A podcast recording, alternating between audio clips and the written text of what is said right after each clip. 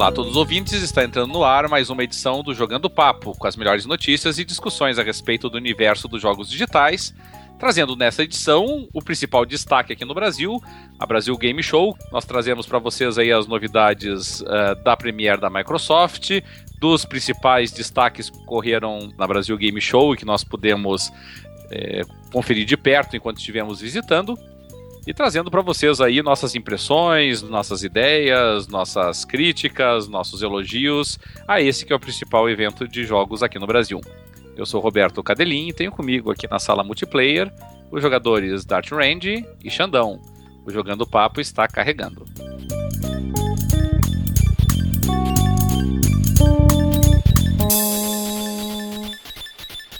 Estamos começando mais uma edição do Jogando Papo, uma edição muito sexy hoje, a edição 69, e a edição 69 que é brindada com esse que é o evento, o principal evento de jogos na América Latina, a Brasil Game Show. É por aí que começa então a nossa edição do Jogando Papo, podcast onde não basta jogar, é preciso debater. E eu dou uma boa-vinda aí aos nossos colegas Dart Range, Xandão, Pessoal, uma boa noite ao pessoal. O que, que tem jogado, fora, evidentemente, o que vocês viram aí na, na Brasil Game Show desde a nossa última gravação. Xandão, diga lá, além da visita à, à, feira, o que, que você andou aprontando aí? e aí, meus amigos impolutos indefecáveis, boa noite. Olha, antes de ir para Brasil Game Show, eu tava jogando muito Rainbow Six Siege, né? O beta do, do Rainbow Six, que eu baixei, tava jogando e gostei muito do, do jogo, né? Ainda estou na minha campanha interminável do Witcher 3, tá saindo agora essa semana. Amanhã? O... Amanhã. Amanhã, né? Amanhã expansão. A, a, expansão. E eu sequer devo ter chegado na metade da, da campanha principal. Cara, se eu vejo um, um, um periquito no meio da, da floresta, eu vou até lá que eu sei que ele tem uma missão para mim, cara, no, no, no, jogo. E em se tratando do Witcher, é importante avisar que é um periquito no sentido literal do termo. o The Witcher estreia com o primeiro DLC dele, fora aquelas missões extras, né? Amanhã é o DLC mais completo dele, que é Hearts of Stone que é... falou que aumenta em 10 horas, né? De campanha direta, de campanha. né? Sem contar as, a, o conteúdo indireto adicionado. Ou seja, para mim é mais 40 horas. Pois é. então tem de agilizar esse troço aí até amanhã. não tem jeito. Não consigo tirar meu filho da frente do, do beta do Star Wars Battlefront. Uhum. E amanhã então... é feriado, então, ou seja, eu não vou conseguir tirar ele do, da frente do, do videogame esses dias. Muito bom. E Dart, antes aí da Brasil Game Show, o que, que você estava jogando aí? Na verdade, antes da Brasil Game Show, estava jogando praticamente o Gears. O remaster ou remake, seja lá como é. for que a gente aborde a questão aí. é, é praticamente só ele. É, e, o... e, e ele estava na Brasil Game Show também, né? Sim. Eu não tive tempo ainda de começar o Metal Gear, né? Que, eu, que ele está comprado já. Já está aqui, só que eu não. Eu, tem que ter bastante tempo para iniciar ele. Então não, não comecei ainda. Então era só o Gears antes. E os joguinhos de tabuleiro, né? Também. O, eu, eu tava vendo aqui sobre o. Até emendando lá na questão do Hearts of Stone, que é o DLC de amanhã do, do The Witcher. Com exceção de um blogzinho francês, a recepção dele tem sido muito calorosa. GameSpot é, se derroteu em elogios pro DLC, a IGN também, a, a XGN também. É, por enquanto, boas críticas aí pro, do pessoal com relação ao DLC do, do The Witcher 3. Né? Então... Excelente. A CD Projekt Red, ela, geralmente, ela não erra a mão, né? É, ela então, leva a sério, né? Pode ser que tenha algumas críticas, mas ela não, não brinca em serviço, né? É. Aliás, uma das coisas que foi há um mês atrás, surgiu um rumor de que ela estava em negociação para ser vendida para EA. É, isso vamos cara, torcer que não se concretize. Cara, o que eu torço para não der certo isso, porque num, ela é fenomenal, sensacional do tamanho que ela é, fazendo o que ela faz. Né? Então, eu não acho que a EA possa agregar nenhum benefício, né? Muito pelo contrário. Muito pelo contrário. A história vai agregar malefícios é, né? aos consumidores, principalmente. É, vai estabelecer é, metas de continuidade da história, de fazer um título por ano, né? Então. É. Não, isso até acho que não, porque com, com a BioWare eles não fizeram isso. Uh, artisticamente eles não interferiram muito, mas o problema é, é nas é, na, é na, nos DLCs, microtransações, esse tipo de coisa que pode começar a aparecer. É, isso pode aparecer bastante mesmo. E aí, ah, e hoje eu voltei de São Paulo, né? Uhum. Cheguei ao meio-dia. Daí eu saí com porque hoje também era aniversário da minha mãe, né? Saí com ela, fui almoçar com ela e tal. Quando eu voltei para casa, já baixei o beta do, do Battlefront e tava jogando até agora há pouco. É verdade, eu joguei gente... um pouquinho, meu filho, meu filho me fez jogar uma fase lá pra, pra ver. É, a gente testou por lá, mas tá, mas tá disponível já para todos os jogadores, tanto que a gente testou lá, quanto me parece um mapa adicional, inclusive, né? É, lá, lá na BGS tinha, tinha dois modos diferentes para jogar, na verdade a gente só jogou um, né? Uh, porque. Uh, e, e, e, na, e na, no beta tem uma a mais além das que tinha na BGS. Tudo bom. É, bom, nesse período aí eu joguei bastante o Forza 6 no Xbox One.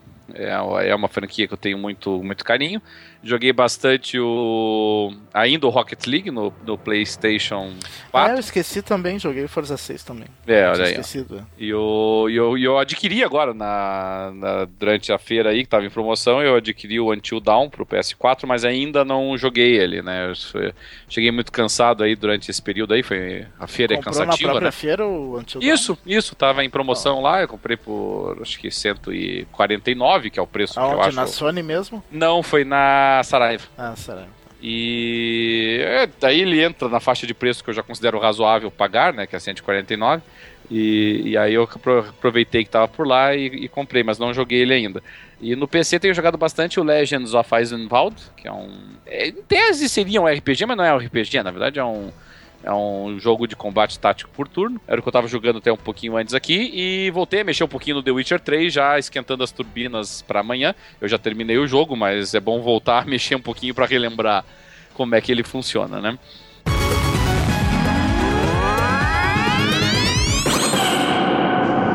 Mas é claro que o que interessa não é o que a gente tem jogado, é o que a gente viu nessa nessa nessa game show feita aqui no Brasil, segundo, terceiro ano consecutivo, me parece, né? Não, a Brasil Game Show já tem mais tempo. Eu não sei exatamente qual é a edição que ela tá, mas ela ela começou no Rio de Janeiro, ela teve dois anos no Rio de Janeiro. Né? Ah, tá, é porque eu tô pensando em São Depois Paulo. Depois que ela foi para São Paulo, não me lembro, agora não vou me lembrar. É, Deve ter eu, começado lá por 2007, 2008. Mas, é, mas ela chegou a ser consecutiva desde então? Talvez tenha pulado um ano. E, e, e quando foi para São Paulo, a ideia seria alternar um ano no Rio, outro ano em São Paulo, mas acabou ficando só em São ah, Paulo mesmo. Tá. É, eu tava. Tem mais estrutura tudo São Paulo, né? Dizem que as edições do Rio foram bem problemáticas. É, eu tava dando uma olhadinha agora aqui. Foi a primeira foi em 2009 realmente, é, mas com uma quantidade muito pequena, né? Só para ter uma ideia, a quantidade de visitantes em 2009 foi de 4 mil é, no Rio de Janeiro, né? E o e, e, a última do Rio de Janeiro teve 60 mil visitantes, que foi em 2011. E essa já com a presença ali da Sony, da NC Games e tudo mais. Mas com a Microsoft e a Sony participando, a primeira foi em 2012, e já em São Paulo. Então nessa versão em São Paulo, ela, ela tem. Essa foi a quarta daí. E, e foi a, a, partir de 2012 que conseguiu passar de 100 mil visitantes, atualmente na casa de 250, 260 mil por ano. É, e, e, cada ano só cresce, né? É, com, com sede, número de pavilhões também. Lá, é, com sede na Expo Center Norte é a terceira seguida. Teve a 2013, 2014 e atualmente e essa desse ano, né?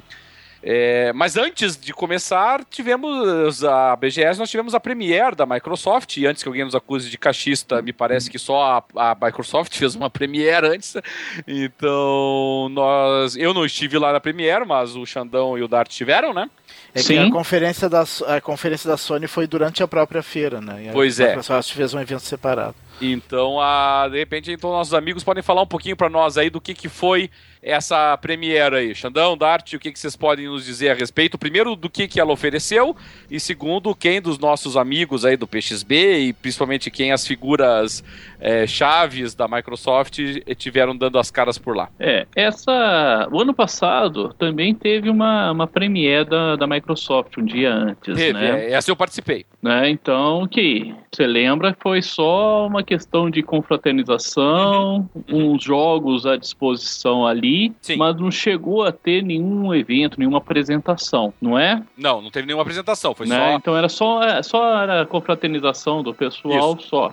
Esse ano já teve essa apresentação. Esse ano já, já, já foi um evento bem superior ao que foi o ano passado. Teve uma, uma apresentação e o grande destaque foi simplesmente estar o número um da divisão de Xbox do mundo, que era o Phil Spencer. Né? Ele é o chefe da divisão do Xbox para o mundo, né? ou seja, a pessoa que determina toda a política da empresa para o segmento de consoles. Ele estava lá presente e a gente já sabia que ele está, estaria presente, né? Mas a grande surpresa é o tanto que ele era acessível. Pois era chegar lá, você estava na fila, ele estava lá no meio do pessoal, passeando, tirando foto, cumprimentando, conversando, trocando ideias, né? Então, isso foi uma grande surpresa mesmo. É, é difícil você pensar numa pessoa, num, num CEO importante de uma empresa tão próximo do seu consumidor final. É, eu acho que uh, eu acho que tu, tu, não, ainda, tu ainda não tinha chegado, Xandão, quando, quando ele apareceu ali. Uh, ele apareceu bem na, naquela ponta da escada ali que era a entrada. E a gente pensou que ele, que ele tava entrando só e que, e que daí o pessoal tinha puxado ele, tirou umas fotos com aquele pessoal ali e pronto, ele ia entrar e é. a gente só ia ver ele lá dentro, né? Mas, mas daí depois a gente foi vendo ele, ele indo assim, um por um da fila, rodando toda a fila, né? Isso aqui surpreendeu bastante.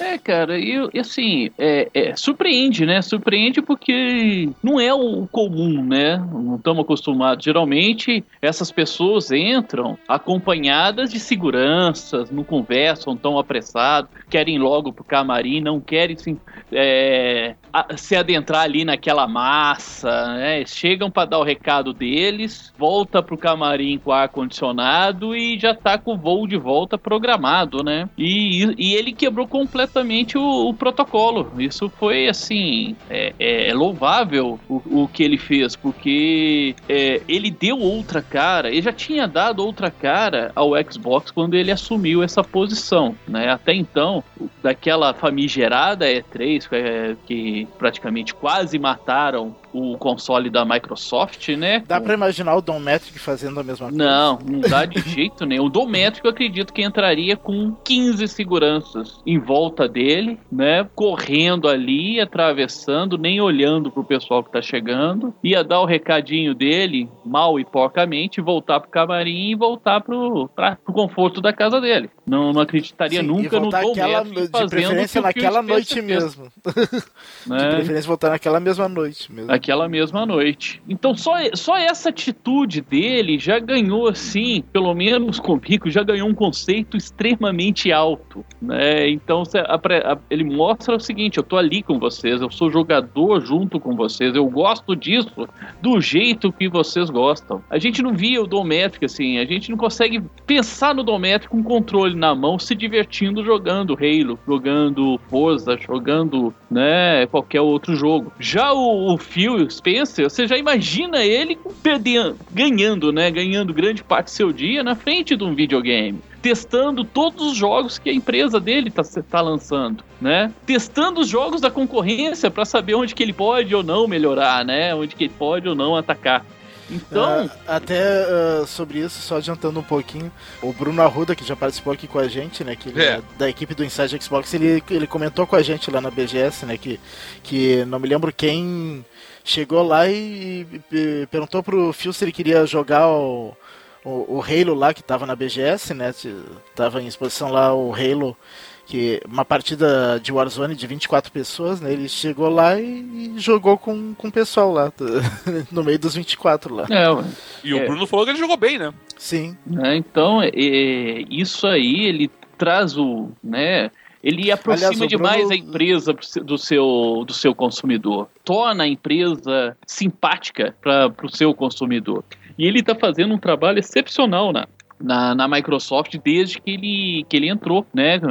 Trabalho com o Xbox está fazendo desde que ele entrou nessa para é, chefiar eu, essa divisão. E, a, e eu acho que a, e a presença dele aqui, ela tem um, um significado, é, ela tem um duplo significado. Ela tem, é, primeiro, esse significado importante de aproximação com o público, que só é possível porque é, ele se mostrou um cara muito acessível, muito simpático, né, muito, muito aberto ao contato com o público, isso ficou muito claro nessa premiere, nos vídeos que eu vi na...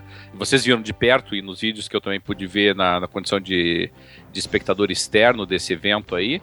E, e, e, segundo, de prestígio, porque não é, não é uma figura qualquer da Microsoft. E, e a Microsoft se, se, dá o trabalho de enviar ele para cá, representando a marca, representando institucionalmente a Microsoft. Isso é uma coisa que não dá pra gente menosprezar, não. É muito importante, realmente, o prestígio que ele confere ao evento. Sim, sim. Ele coloca o evento como um dos mais importantes no mundo hoje, por causa da presença dele, né? Da, da importância do prestígio dele, né? E também é, aproxima demais a, o, ao público sul-americano. Acho que deve ter sido o principal CEO desta linha de, de, de, diversão, né, de entretenimento, a aparecer num evento no Brasil. Não consigo lembrar do, de um outro no mesmo quilate que ele que tenha vindo nos, nos eventos anteriores. E, e, ele, e, ele, e ele é um show à parte também, né? O cara é extremamente simpático, conversa, troca ideia sobre o jogo, ri de piada, faz piada, né? Tava uma hora lá que dentro do evento já que o que tava indo aquele monte de gente querendo tirar foto com ele, tirar foto com ele. Teve uma hora que falou para dois conhecidos lá, gente, eu vou ali no banheiro mijar. Dá um tempo. É, mas e Daí depois, quando todo mundo entrou, daí teve a conferência. Uma, praticamente uma, uma, uma 9-3, né? uma sim, sim. sim. Foi uma. É, teve coisas extremamente importantes lá, né? Não foi só uma que nem a gente estava esperando que ia ser uma premiere que nem ano passado, só para encontrar o pessoal, é, um, um 0800 na comida e bebida por conta da Microsoft, pelo menos uma vez ao ano e ter acesso a alguns jogos que iriam ser apresentados na, na BGS, né? Teve essa conferência e ela e, ele já começou, né, essa, essa conferência já trazendo grande, é, grandes novidades para nós, né? Ele ele falou que hoje, né, nós temos 32 desenvolvedores brasileiros é, fazendo conteúdo para ID Xbox, né, que ele está é, olhando isso é, muito isso é ótimo para esse pessoal que produz conteúdo aqui no Brasil.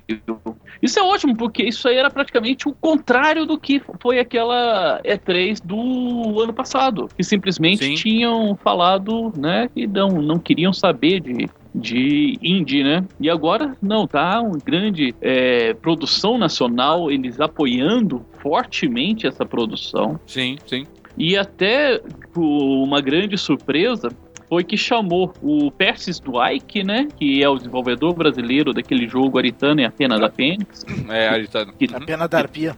A Pena da Arpia, exatamente. A Pena da Arpia que para ir ao palco, né? Não foi ele que estava no palco no momento, foi o, né, um dos é, gerentes, gestores aqui no Brasil da, da Microsoft, chamou ali, aí de repente falou, não, espera aí que você, a gente vai te agradecer por ser o primeiro a publicar, o primeiro brasileiro a publicar, vamos te dar um prêmio. Aí entra o Phil Spencer segurando o troféu. Cara, ah, isso é muito o, legal. O PS Dwight é um rapaz, cara, de quase dois metros de altura. tava, é tava pra ver o cara ali é, quase é, chorando no palco. É. O presidente do, do negócio te levando. E para ele essa, esse reconhecimento, né? Então isso foi extremamente legal. Um outro é, ponto... e o Phil falou que que quer que cada vez mais jogos brasileiros sejam disponibilizados da live para todo mundo, então. É, isso, é, isso disse que, que jogou é, e gostou muito do, que é possível, do jogo né? Persis. É, isso aí ajuda o desenvolvimento do, de jogos nacionais. Né? Isso fomenta que as pessoas começam a ver que é possível publicar para um console grande que nem o Xbox. Um outro ponto que, que foi sensacional nessa, nessa Premiere, não só a presença do, do Phil Spencer, né? Mas também a presença do Emerson Fittipaldi, né? É um grande campeão de, de Fórmula 1, ele né, dispensa qualquer tipo de, de apresentação. Ele subiu ao palco e, e a presença dele foi exatamente para falar da parceria dele, do Instituto, do, do Fittipaldi Academy, né? O instituto dele, com o Forza Motorsport 6, que eles estão com uma ação para, no, é, para no, em vários pontos no Brasil selecionar os melhores jogadores de Forza Motorsport 6 para um, um reality show. Né? E esse reality show começará a partir do, do início do ano que vem, bem provável que seja janeiro, que nem ele falou. E quem for o campeão vai receber um treinamento do, pela academia dele e se transformar, né? num corredor profissional de automobilismo. É o que ele, ele propôs ali. Então é uma grande oportunidade para quem curte muito questão de carro. Eu fico pensando aqui no Porto, acho que o, o, o Porto é um amigo muito querido tal, ele estaria assim alucinado com essa, com essa notícia se ele estivesse aqui com a gente. Provavelmente assim que ele escutar esse nosso podcast vai, vai ficar alucinado, porque acredito que seja uma coisa que ele sempre sonhou, né? Faz parte muito do, do que ele gosta. Também foi apresentado pela primeira vez no, no nessa Premiere o trailer né, do, da série Halo Default Reach, e que é uma é, uma animação produzida né, pela equipe da 343 Industries, junto com o, o premiado estúdio de animação Sequence, que, que vai contar a, a história por trás dos acontecimentos que levaram o Master Chief e a equipe Blue a se unirem né, nessa na missão de contra-atacar o outro time durante os primeiros dias da, da invasão alienígena a Reach. Né? Quem, quem acompanha a série sabe muito bem que é um dos eventos mais importantes de toda a, a história do Halo foi a queda do planeta Reach, né? Tem até um jogo inteiro, o Halo é, Fall Halo, Reach, não. Halo, não, Halo Reach só. Halo Reach, né? Que, que conta, conta essa história. E essa aí vai mostrar, essa animação vai mostrar exatamente o Master Chief, onde que o Master Chief estava e o que ele estava fazendo durante. Porque no Halo Reach não tem o Master não, Chief. Não, não tem o Master Chief. Daí, daí a animação vai mostrar né? onde é que ele estava durante os acontecimentos do jogo. Sim, sim. Essa animação ela vai estar incluída nas edições limitada, na né, edição de colecionador e na edição digital Deluxe, Deluxe do Halo 5 Guardians, né? Bem provável que depois vai estar é, disponível no YouTube para quem quiser assistir à vontade. É. é, talvez mais tarde lancem um Blu-ray, o DVD, vai ter no Netflix. Até aquela série anterior tem no Netflix, não tem? Tem, tem sim. Aquela, tem no é. Netflix, sim. A, aquela série que foi feita. O, também foi apresentado nessa, nessa Premiere os vários bundles que vai vindo do, Xbox, né? Sabe aquelas edições de colecionador que a gente vê, ah, sai lá nos Estados Unidos, se eu tiver oportunidade eu vou importar, vou trazer uma, né, bonita, cores diferentes, capas diferentes, o controle, né, com, com detalhes, né, com uma pintura diferenciada, tudo. Ele mostrou lá todas aquelas que saem nos Estados Unidos vão ser lançadas também no Brasil. Então, Dart, qual você achou mais bonita lá daquelas? Eu, na verdade, a que eu mais me interessa é a Elite. eu nem olhei muito para as outras, porque a Elite tem o controle Elite, né? É, e tem, a Elite e tem o SSHD, né? Que é, é o HD mais rápido. Ou seja, o, Elite também vai estar disponível no, no mercado brasileiro. Não sabemos ainda o preço que, que, que, vai vir, né? Por causa que é o controle, vai ter uma Olha, memória diferenciada, né? Muito mais rápida. Olha, eu espero que seja o mesmo preço do do Xbox com o Kinect, que foi ajustado para 2.899, né? Que antes era 2.299. Então, eu espero que seja o mesmo preço, porque lá nos Estados Unidos uh, o preço é igual, né? O, é. O, o tradicional com Kinect e o Elite. O Elite sem um Kinect, mas com é, um controle é. Elite. Lá é o mesmo preço, então espero que aqui eles sigam a mesma coisa, mas não se sabe, né? não sei. Você cogita comprar um outro console? Não, por enquanto não. mas sei lá, alguma, algum momento mais tarde, talvez. Né? Mas esse é o que mais me interessaria, né?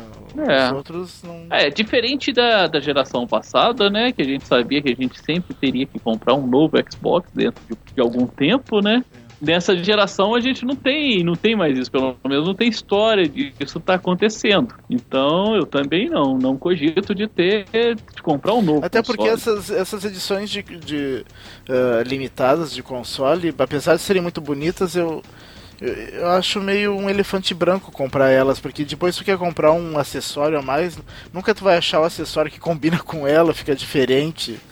É, sei lá, não não sou. É, a, a, minha grande curiosidade é o controle. Pra ser, ser sincero, eu sei que essa memória SSD vai, faz, vai fazer milagres com velocidade do, do, dos jogos, mas o controle eu tô muito curioso com ele, cara. Né? Acho que só o fato de estar tá prometendo é, é, solucionar o problema do D-pad, para mim já é um grande avanço. É. E também, né, na apresentação mostrou que que, que vai sair em 2016, né? Terminou ela mostrando vários vídeos de vários jogos que vão, vão sair. A gente sabe todos que todos já tá, não teve nenhuma, nenhuma novidade, né? Apresentou um gameplay inédito também do Quantum Break, tá bem interessante né? Um jogo que a Remedy já nos, já nos deu um dos melhores jogos, pelo menos na minha opinião, que eu já joguei, que foi o Alan Wake. Então, estou bem curioso para saber o que, que ela vai nos, nos apresentar com o Quantum Break. E tipo, terminou a, a conferência e foi um momento de confraternização, onde que a gente pôde, a gente teve o grande prazer, né, de encontrar no, nossos ouvintes, né, vários dos nossos queridos ouvintes, assim, confraternizar, conversar com ele. Quero aqui deixar um grande abraço, né, para todo mundo que, que veio conversar conosco, né, que se apresentou, veio conversar com a gente, né, um abraço muito grande pro Shawn, pro Ebert, pro o Vladeir Mega, Megafly, né, quem mais se cumprimentou lá, Dart? Uh, o Ali Acosta. O Ali Acosta. O Ali Acosta eu vi ele só passando, cumprimentei, ele não chegou a conversar comigo, não. É. Né? Não, mas uma hora ele tava. Tu não tava junto uma hora que ele cumprimentou? Não, eu devia estar. Não, não tava é. junto na hora. Eu até vi você conversando com ele bastante tempo, mas eu tava conversando com o Zero nessa hora. É. Né? Tinha o Zé da Capela também. O Zé né? da Capela também não cheguei a, a, trocar ideia com ele, mas eu vi que vocês eu conversaram. Eu também não, só vi que ele tava na. Só vi que ele tava na, na foto lá, mas não me lembro de ter conversado mesmo, assim. Né? E os nossos já amigos, né? Que a gente encontrou, que a gente já conhecia já há mais tempo, né? O grande Tiago Adamo, Zero Cool, um grande amigo, né, amigão do coração, né, o, o também, que é um amigo das antigas também, grande abraço para ele, o Al Bob, também amigão é. das antigas também. É, o Smol. O Smol, né, o Smol também já Raymond, né? participou né? aqui o bastante com a gente, o Raymond, né, o Raymond que é nosso parceiraço aqui, né, o, me, o melhor designer. É... O Raymond, que para quem não sabe, todas as capas do Jogando Papo é ele que, que faz. E ele é administrador do PXB, né? Ele que faz, né? Inclusive as. Uh, as os, os ingressos para essa premiere foi o PXB, né? Que, que ofereceu Sim. através dele. Ele que, que postou lá no, no PXB oferecendo. É. Tive a oportunidade de conhecer o Tato, que eu não conhecia, né? Gente boa pra caramba lá do PXB, um grande abraço para ele também, né? No fim, assim, né? Se a gente tá esquecendo alguém, me desculpa, gente.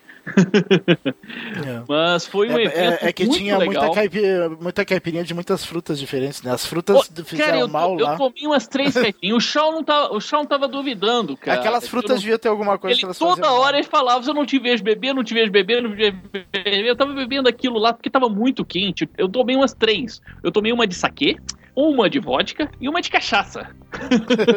eu só tomei uma de vodka e, e de morango ainda.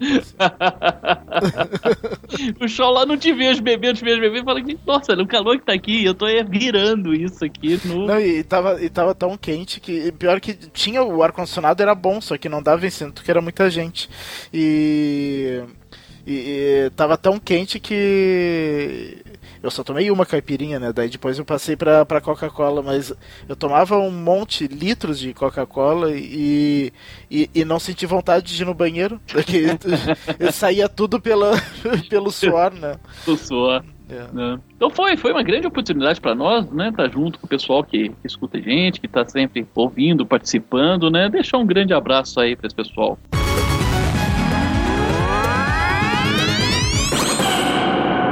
Bom, é isso aí então com relação à Premiere.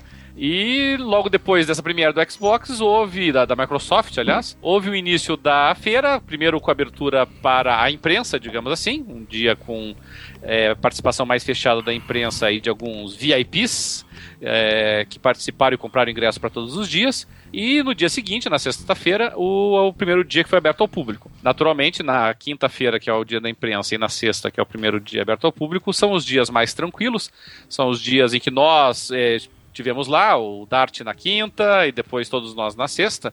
E foram os dias que nós conseguimos aproveitar mais, porque realmente no final de semana as filas são muito grandes. Uh, e é a partir desses dias aí que a gente começa o nosso passeio pela BGS. E, uh, e eu gostaria de começar esse nosso passeio, antes de nós entrarmos até na questão dos jogos, é, na parte do hardware. Porque eu não sei aí se o o que, que o Dart e o Xandão pensaram, mas eu, eu achei muito legal, como, como fã de PC, que a feira tava com bastante coisa para PC. Me chamou muita atenção isso, assim. É, você tinha não só a Razer, como você tinha também a Nvidia com produtos para PC, você tinha a IVGA com stand próprio, com é, cases e com placas-mãe e com placas de vídeo a, sendo apresentadas. É, tinha um stand de Taiwan, né, me pareceu que foi um stand montado, é, não sei se pela Associação de Comércio Taiwanesa, mas era um stand com várias empresas é, de Taiwan que trabalham com, com a Bank, por exemplo, né, que trabalham com produtos de informática, uh, e isso era uma coisa que no, no evento passado realmente não tinha me chamado a atenção. Eu não sei se vocês chegaram a, a dar uma olhada nisso, chamou a atenção os produtos na parte de hardware que estavam disponíveis, o que, que vocês acharam aí, Xandão? Olha, é, primeiramente não tinha como não notar, né? Nunca vi um stand tão grande que nem aquele da Razer, né? É, lindo, né? Maravilhoso. O da Nvidia que... também era enorme. Da Nvidia, é, mas a Razer chama muita atenção por causa do, da iluminação, né? Que sempre colocam nos, nos, no, no hardware deles. É, coisas sensacionais ali. Eu vi um. Eu até sonhei com uma torre que tava logo de entrada ali, tão linda. E o mousepad de arco-íris também. A mousepad, é, mousepad também, com, cara. Com luzinha. É, eu, eu, acho que a única coisa do meu PC que não tem luz é meu mousepad. Eu tenho que mudar isso. Eu, eu vou ter que pegar aquele mousepad de luzinha. Cara, se eu. Se é pra criar uma rave aqui, vamos é, fazer. Se eu, se eu, se, eu, colocasse aquilo ali no, no escritóriozinho aqui do aqui de casa, meu amigo, eu, eu nunca mais acendi a luz do, do quarto. É verdade. Mas realmente chamou atenção, sim, não só pela, pela, pela estrutura, né, que eles colocaram, realmente estava muito chamativo, muito bonito a apresentação, mas eu não sou jogador de PC, não tenho um PC montado para jogar. Mal mal jogo alguns jogos em, em notebook, né, que não, que não dá, não, não dá para jogar com eles né? Então, meu, meu, meu foco mesmo é consoles. Mas vou te falar, viu? Realmente chamou bastante atenção o, esses, esses stands, tanto da Razer quanto da Nvidia. O, o tinha também a Mad Cats lá, tinha a HyperX também. Isso, a HyperX. É, a HyperX já tinha vindo no ano passado, mas também estava com um stand muito legal com o nosso amigo é, o Thiago Adamo lá, o Zero Cool, tava Tava de DJ lá. lá né? Tá. Isso, eu tava cuidando da parte de som, inclusive na apresentação de alguns youtubers lá, como o, o BRKS Edu, que apareceu até na Veja, né? Na Veja dessa, dessa semana aí tem uma, uma cobertura aí com os youtubers que apareceram na BGS, o BRKS Edu tá entre eles lá. É, eu, inclusive, assisti a apresentação dele e o, e o Zero Cool tava ali do lado, lá na HyperX. A HyperX, para quem não sabe, é, é, a divisão de performance da Kingston, então a Kingston, que é aquela que a gente já conhece, dos pendrives e memórias, entre outras coisas, a, a HyperX é a linha deles voltada para performance. Aí tem. Ah, eu não, não, sabia. Inclusive até eu nem eu nem conhecia a HyperX. Pois eu fiquei é. surpreso de ver um stand enorme daquele jeito e não, de uma coisa que eu É. nunca tinha visto. É, é, aquilo pra mim também era novidade. Eu também, como não, e eles têm não uma é, linha grande, né? Tem fone de Tem, ouvido, tem, tudo, né? E eu nunca, É. eu não conhecia. Eu acho que é uma coisa que não tem assim lojas uh, normais, né? Só quem vai procurar mesmo. É, aqui no Brasil, a, a- a- porque assim, a HyperX ela concorre, a, a linha, a linha de produto dela é, ela é mais diversificada do que a da Razer, por exemplo, porque a Razer trabalha mais com periféricos. E a, e a HyperX é, trabalha não só com periféricos, como, por exemplo, né, memórias, como eu já mencionei, e, e eles competem de igual para igual com a Razer no equipamento, competem de igual para igual com, a, é, com empresas como a Corsair, entre outras aí, que estão mais ligadas a desempenho. É, mas aqui no Brasil, realmente, a, a Razer é um pouquinho mais popular, é uma marca mais conhecida, e a, a HyperX não tem a mesma entrada no mercado ainda. Mas são produtos muito fera deles. O, as minhas memórias do meu computador são da, da HyperX e o, e o aquele, e aquele fone de ouvido o HyperX Cloud é muito, muito bom. Eu só comprei o da Razer, que é o que eu uso agora, porque quando eu fui procurar o Cloud eu não tinha encontrado. E Mas a a- Razer tem luzinhas. é, né, na verdade até o, o Kraken não tem luzinha, mas o, o verde dele é um verde tão.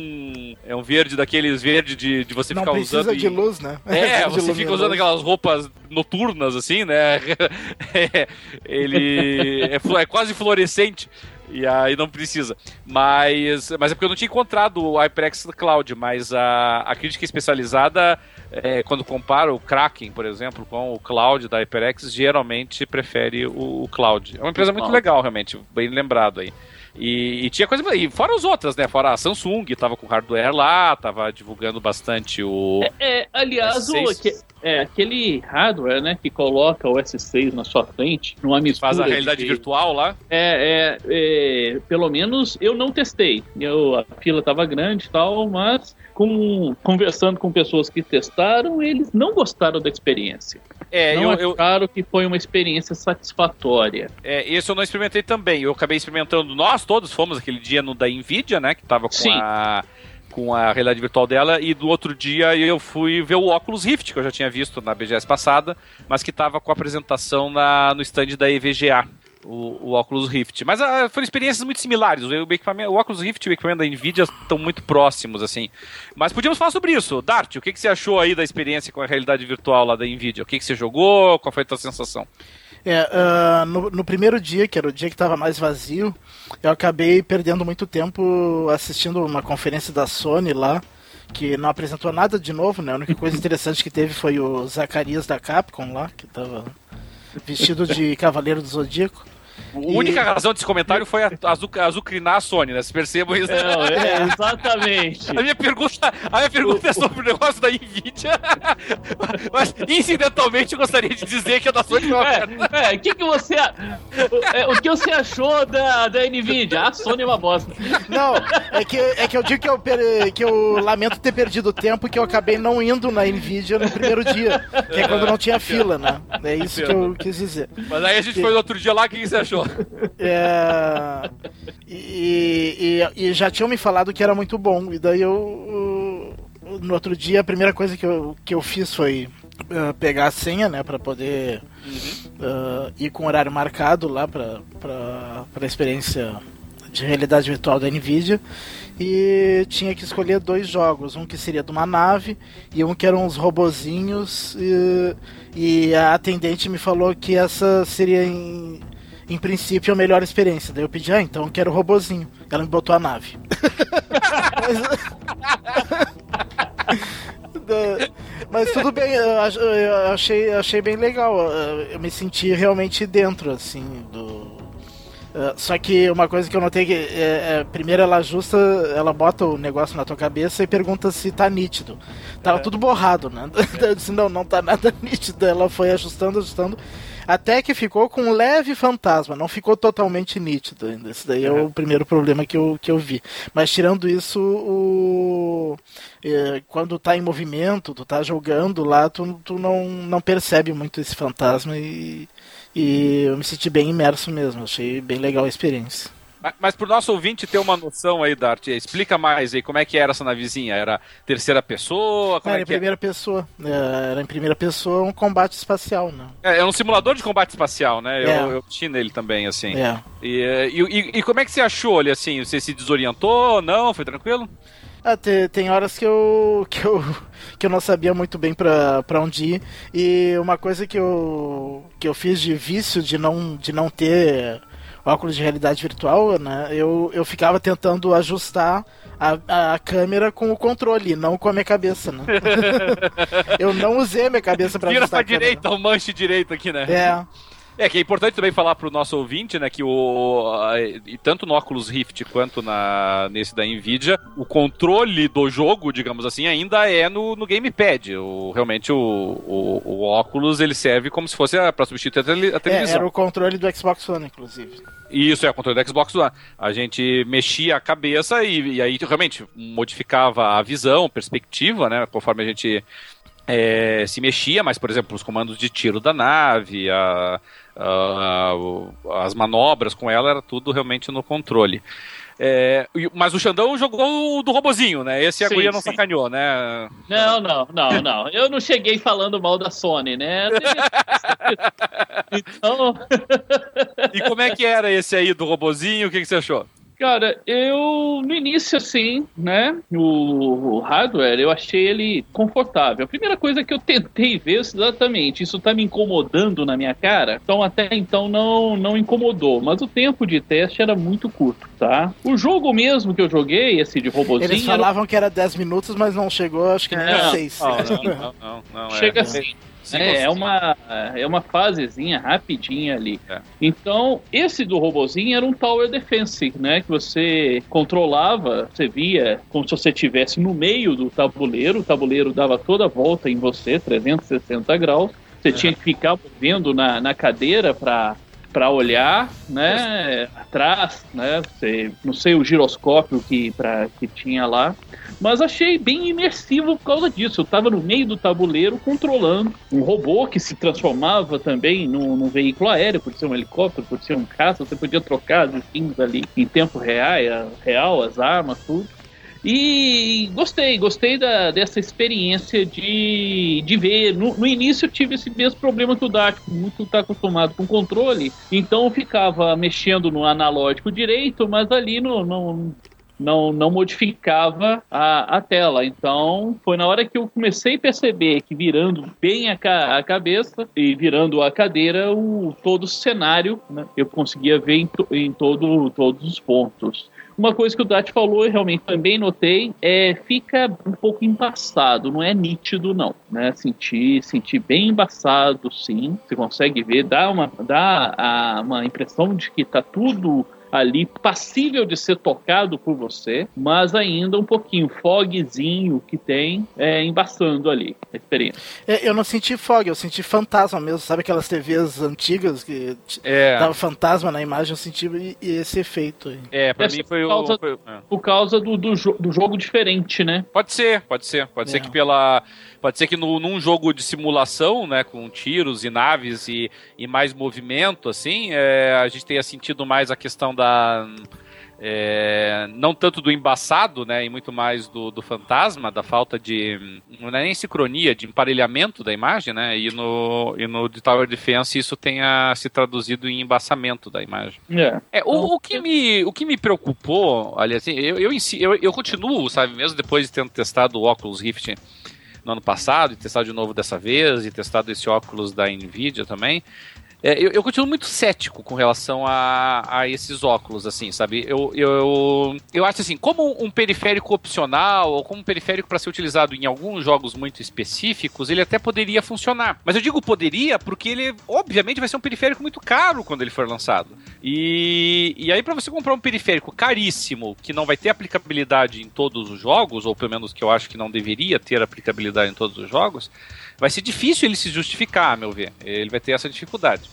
É, do ponto de vista da, da imersão, é, é, é, muito legal você poder mexer no ambiente 3D, que você visualiza ali assim, é, e sentir realmente assim, sabe? Você, eu joguei, por exemplo, o jogo da nave que o Dart falou, então eu, eu olhava para baixo, eu via, eu, eu acessava os comandos da minha nave conforme o lado que eu virasse meus olhos, por exemplo, né? Então, de um lado eu verificava lá, por exemplo, escudos e energia da nave, do outro eu verificava mensagens que eu tinha recebido. É, e isso foi legal.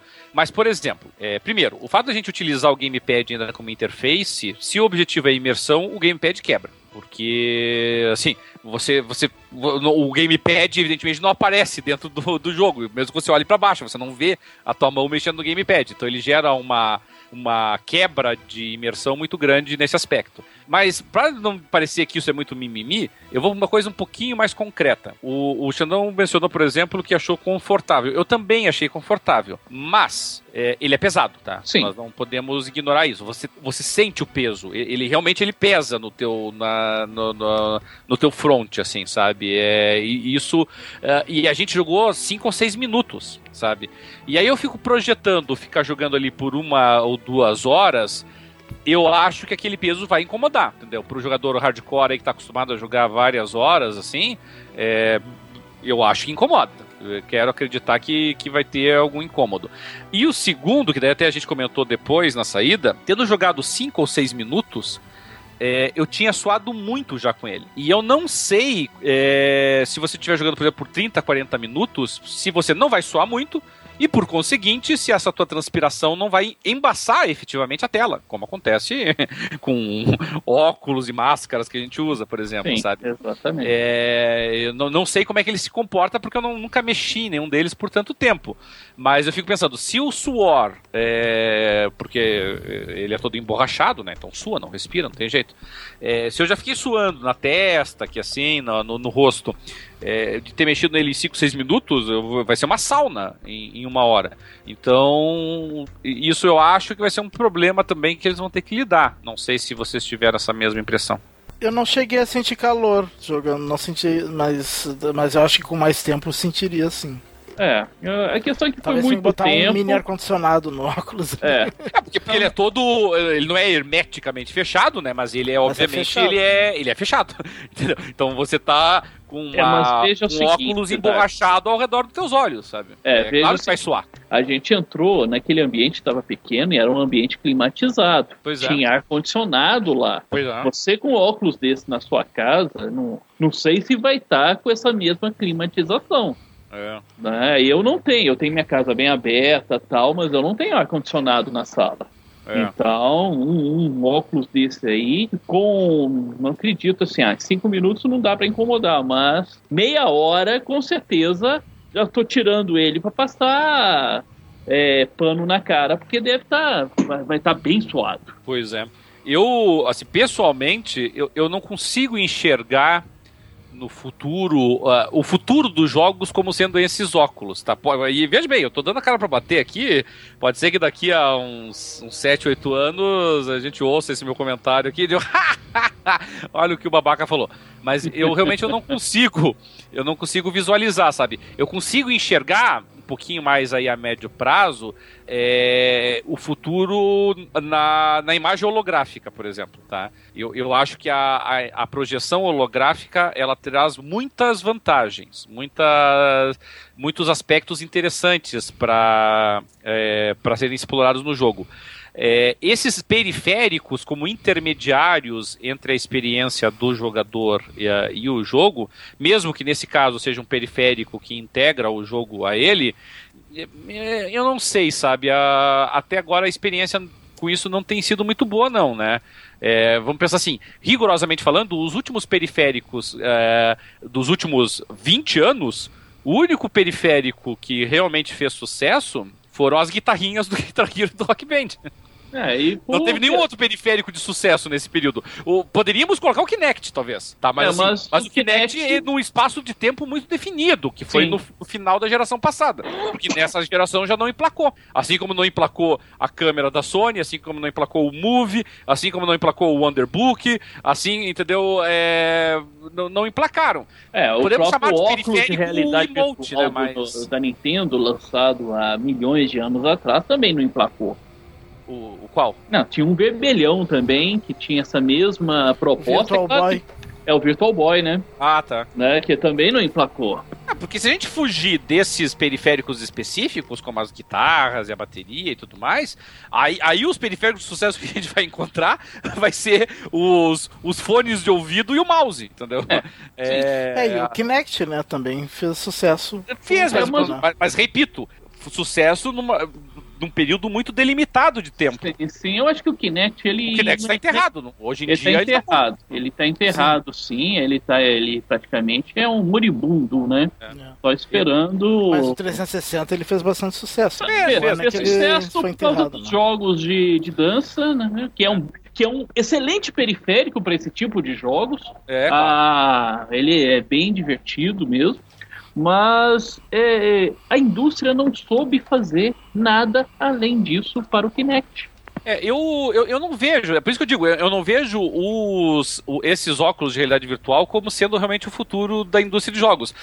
Pode ser, e eu até sou mais pessimista que isso, mas pode até ser que eles eh, possam ser uma modinha, no, digamos assim, no meados dessa geração. Eu, eu acho que não vão conseguir emplacar nem isso, mas pode ser que isso consiga. Mas vai ser também muito efêmero pra mim. Assim, é, eu não vejo ele perpetuando. E, e- e o maior exemplo disso pra mim é o fato de que a, a tecnologia 3D não, não emplacou, sabe? Eu, eu lembro na- na- em meados da geração passada que tudo parecia indicar que o futuro seria o 3D. E no final das contas não foi. O futuro foi o quê? Foi aumentar a resolução foi manter a nossa tecnologia atual, né? A LED não deixa de ser uma LCD, por exemplo, e, e- é uma LCD de LED. E o e, e- e o que e, para onde nós nos caminhamos? Não foi para 3Ds melhores, com maior é, frequência, coisa parecida. Foi para maior resolução. Então, eu não sei por que acreditar que os óculos vão seguir um caminho diferente. Mas de qualquer maneira, a parte positiva da história foi os gráficos do jogo, desse jogo, por exemplo, da, do combate do simulador espacial foram muito bonitos. Eu gostei muito da qualidade da imagem e, e eu fiquei feliz que eu não fiquei, não me deu vertigem, assim, sabe? Realmente o, isso não, não me afetou. Então, na condição aí de um velho já de 35 anos, é, não, não ter vertigem no jogo é uma boa, é um bom sinal, assim, sabe? É, eu não sei co- como esse periférico sairia no jogo em que você tem muita movimentação de cabeça, né? Muita olhando os lados, tal como um shooter, né? Um FPS. Então, é, acredito que daria uma imersão absurda, mas também essa questão de você perder o, o, o ponto de equilíbrio, né? Do, do horizonte ali pode gerar bastante enjoo, né? E alguns acidentes domésticos também. É, não, tanto é, e tanto isso é verdade que assim, no, no- na Nvidia nós testamos sentados, né? Sim. Nós não estávamos em pé. E na Samsung, onde o pessoal é, fazia aquela adaptação com o, com o S6, é, as pessoas jogavam em pé, mas ficavam segurando uma. Não sei se vocês repararam, que tinha uma. É, tinha um, um, um apoiador rigorosamente ali, assim, um Sim. corrimão na frente, Eu não, onde a pessoa ficava se segurando, né? Eu só achei muita gambiarra botar um celular na frente do óculos. Ficou esquisito, né? Cara, vai ser um periférico, você vai ter que ter uma poltrona com cinto de segurança. Porque mesmo sentado, dependendo do jogo, você vai pro chão, cara. É, é verdade. A gente, a gente perde um pouco a noção do que tá acontecendo lá de fora. Completamente, você perde a noção de espaço completamente. É, isso é engraçado mesmo. E o, e o que me preocupa realmente é o preço, porque nós não tivemos o preço desses periféricos, né? Mas, por exemplo, para mencionar um periférico que nós conhecemos, que são os da. As guitarras mesmo, que eu acabei de mencionar. Eu, eu não sei se foi você, Xandão, ou o Dart, que, que, o, que o rapaz lá comentou o preço do. Foi com Dart, foi com Dart. Eu, eu da- que perguntei. Como é que Era foi lá, Dart? da Mad Cats, né, Dart? É, depois que no, no stand da, Mag, da Madcast, depois que a gente testou lá o Rock Band, que tá igualzinho ao Rock Band 3, né? Mas Aliás, assim, aliás, eu tenho que parabenizar parabenizar essa, né, esse grupo de rock aí, cantaram, fizeram um sucesso lá. Tenho gravado e disponibilizo para quem pedir. é verdade.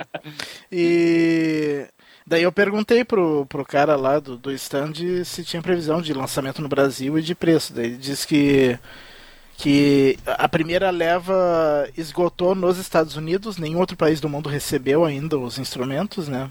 Provavelmente vai ser em dezembro ou janeiro Tá. que vai chegar para o Brasil.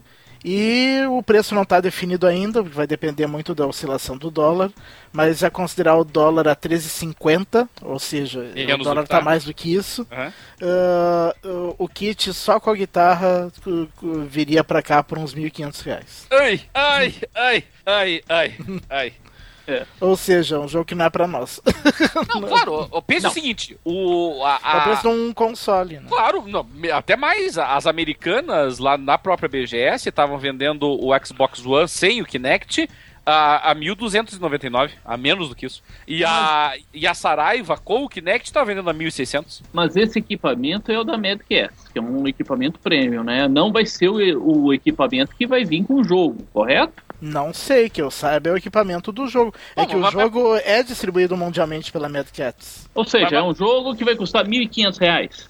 Só com a guitarra, se quiser a bateria e, o- e a outra guitarra, né? O... Não, e, o- e o impressionante disso tudo, né, é que, é que realmente não, não teve mudança nenhuma no equipamento com relação aos Rock Band que nós já conhecíamos. Diferentemente do Guitar Hero, em que a guitarra é completamente diferente, né? Ela agora tem três teclados, só que as, três teclas, mas as teclas são divididas em cima e embaixo, né? Então fica seis teclas ao todo.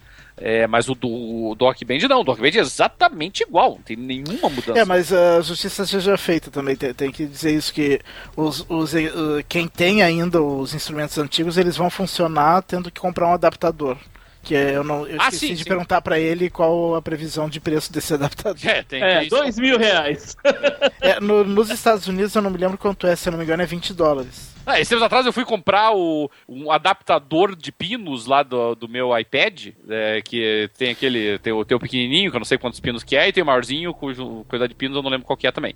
Mas eu sei que o adaptador do menor pro maior dá uns 200 reais. Caramba. que coisa infernal.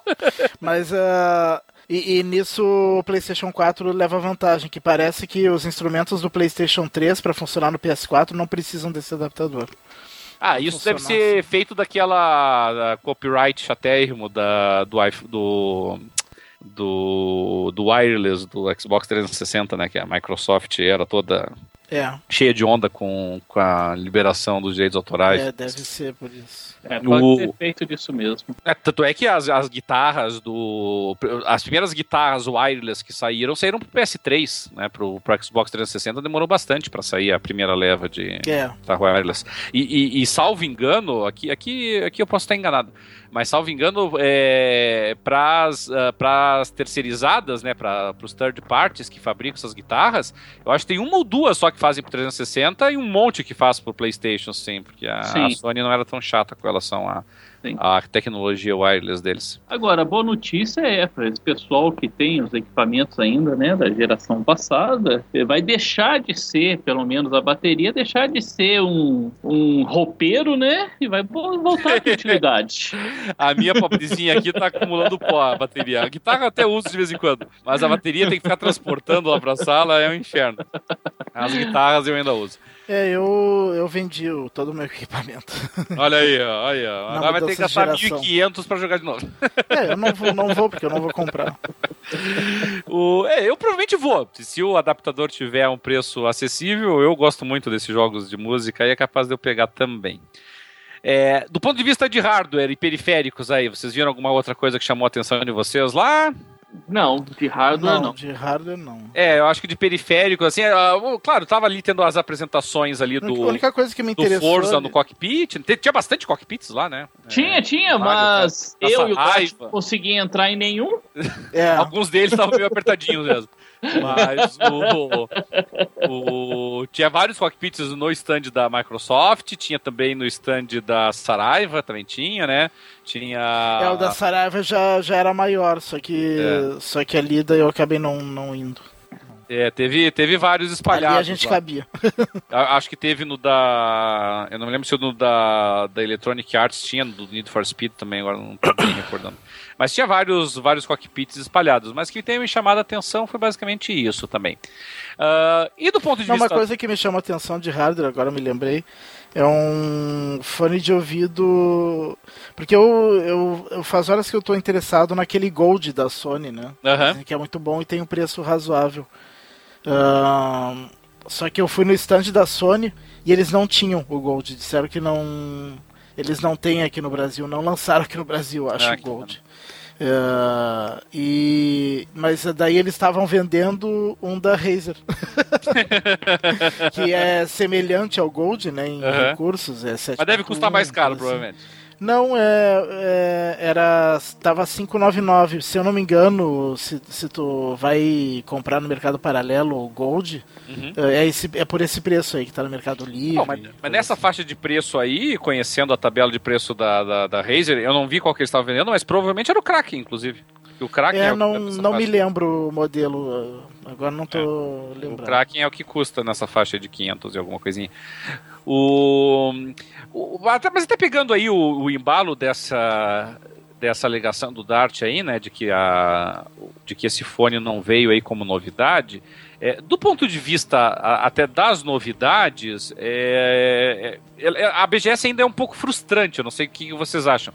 É, eu não, eu não tô querendo minimizar de maneira nenhuma a importância da BGS, é um evento muito grande, é, é realmente uma feira impressionante para uh, qualquer padrão, tá? mesmo para padrões internacionais, a gente não pode menosprezar isso.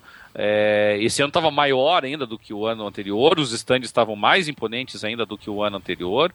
É uma feira realmente muito grande. Eu não estou querendo menosprezar a importância, a importância dela nesse aspecto. Mas do ponto de vista de novidades, mesmo entre os jogos, nós não tivemos nenhum anúncio significativo. Ou, ou eu furei alguma coisa aí e vocês viram um anúncio aí que foi importante na BGS? Nenhum jogo, nenhum anúncio. Não, não né? anúncio de novidade mesmo, não. Nenhuma. É, não, não, não, teve nada exclusivo da BGS até, né? Pelo que eu me recordo, assim, nenhum. Tipo, ah, pela primeira vez estamos mostrando esse gameplay aqui, não, não me parece que tenha tido, né? Só se eu. É, teve do, do Halo, né? Teve do Halo pela primeira vez. É, eu acho que Mas o Halo pela, na... prime... pela primeira vez se pôde testar aqui no Brasil, eu acredito, ah, é, o modo Warzone, né? Que é o modo novo de, do multiplayer. É, e o que ficou legal pela quantidade de pessoas, né? Que é bacana. Fica mais Sim, frenético. Entrava a... Tu entrava na fila, mas a fila andava relativamente rápido porque cada 10 minutos era 24 pessoas. É, isso é... é, muito, muito legal, né? Eu, eu, acho que aumentou o limite em. Aí é 4 pessoas por partida, né? Ou 6? É, não sei, é, é 12 contra 12, né? E, e com bots não é, mas e, e, antes não era 8? Ah, eu não me lembro. É, eu acho que o máximo do Halo era 8 contra era 8. Era 8 contra 8, né? Eu é. acho que aumentou em 4. É. E fica mais frenético, evidentemente, por conta disso. Sim, né? com bots ainda junto, né? É, que é legal que é a mesma sistemática que o Titanfall adotou, é, né? É, e, levemente eu... inspirado no Titanfall. É, eu acho que mas a... É, mas é maior, uma escala maior que o Titanfall. É, eu, eu, eu acho que foi uma, foi uma ideia interessante do Titanfall a, a questão não só da inclusão dos bots, mas de toda a pontuação e dos efeitos que os bots têm sobre o, o resultado das partidas, né, para você evoluir, evoluir no sentido de conseguir trazer teu titã mais rápido, né, esse tipo de coisa. Eu achei fazer pontuação nas nas, nas deathmatches, né? Eu achei que foi bem interessante.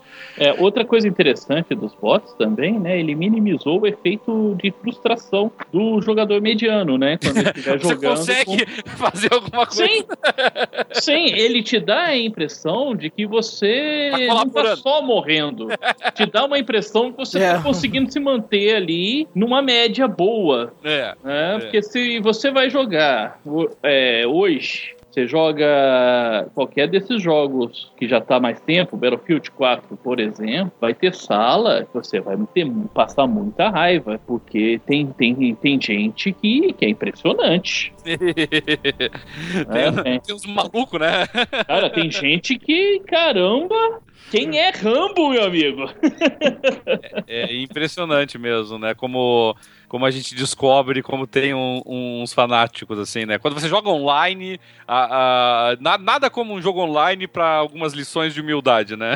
É. A pessoa mata pau jogando contra o computador, contra bot, aí vai jogar online, é aquela Nossa, ducha de água fria. Você vê que você é um bosta. Você é um bosta. Isso, isso é verdade.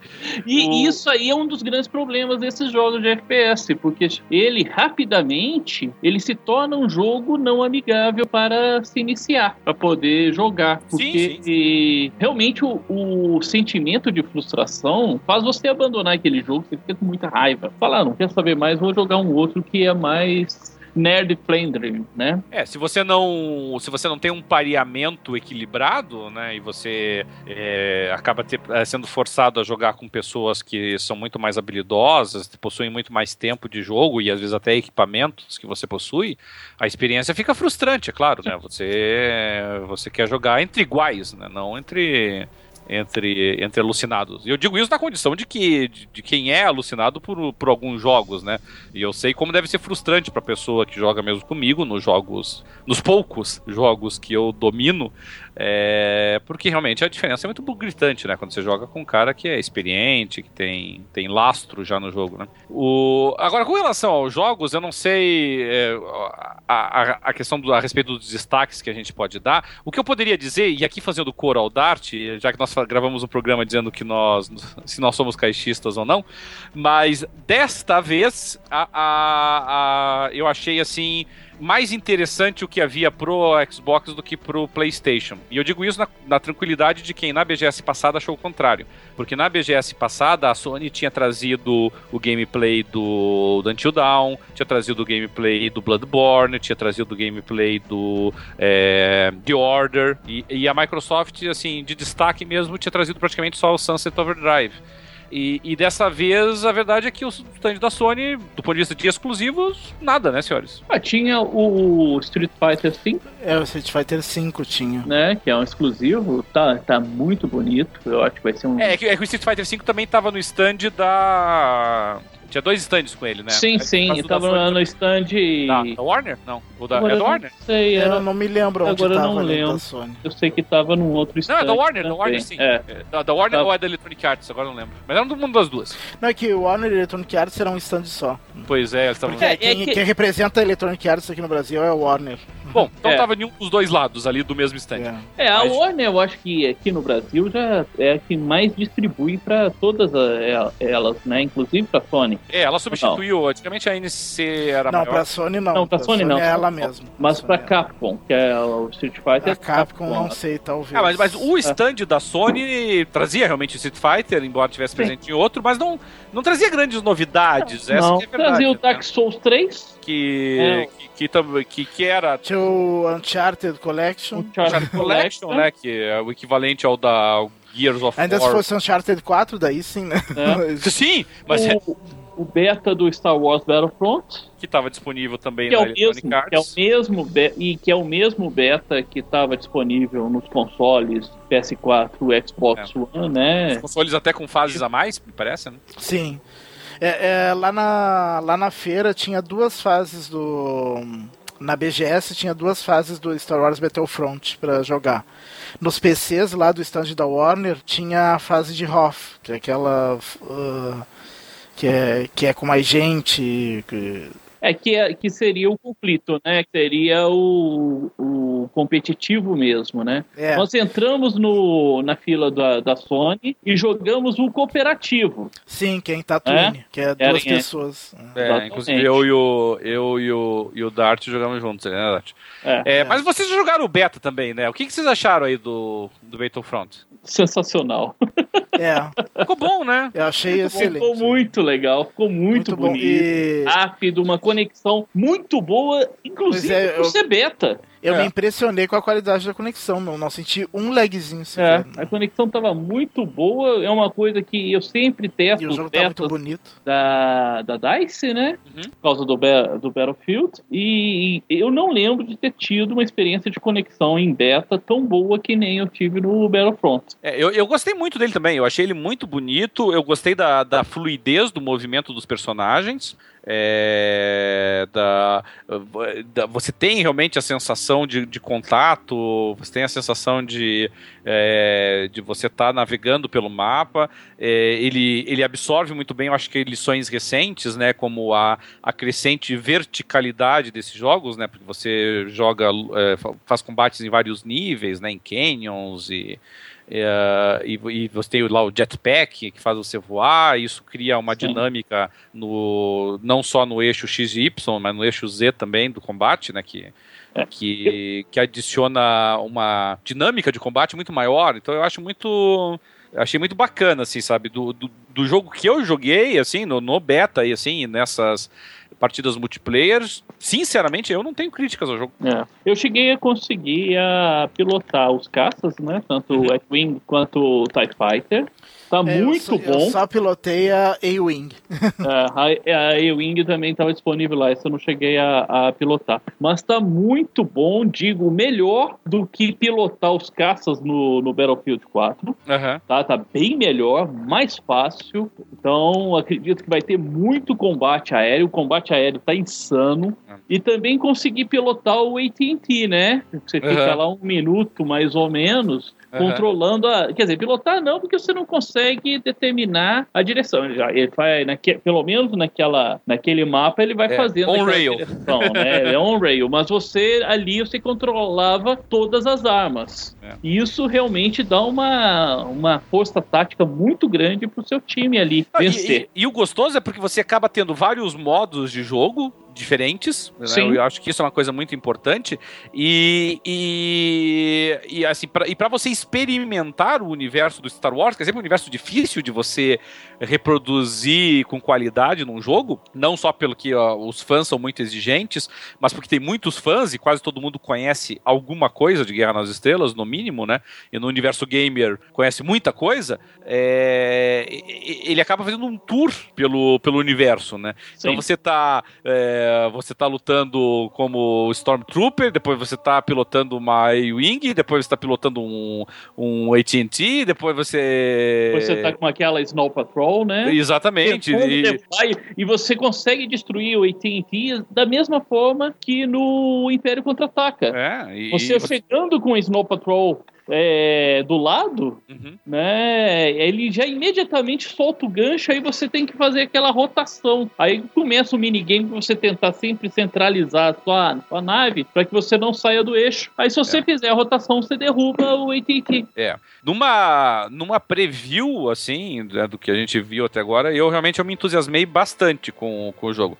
Eu acho que vai ser vai, vai, vai desafiar o Titanfall aí à altura como como melhor jogo disponível até agora é, de combate é, de, de, tiro, né, FPS, embora não seja um FPS puro em virtude da, dessas outras fases assim, mas eu tô muito muito entusiasmado assim. É, eu também se tornou aquele o, o a compra, né? Acredito que vai ser pelo menos aqui a principal compra de hum. final de ano para para o console e. É que tem o. Tem o. Tem o. o, o pro final desse ano tem, tem Fallout, né? Tem umas coisinhas Sim, legais que estão pra tem, chegar Tem umas né? coisinhas legais, mas que é, com a questão do aumento dos preços, né? Dos é. jogos, a, a, a, aquisição de jo desses jogos se tornou escassa. É.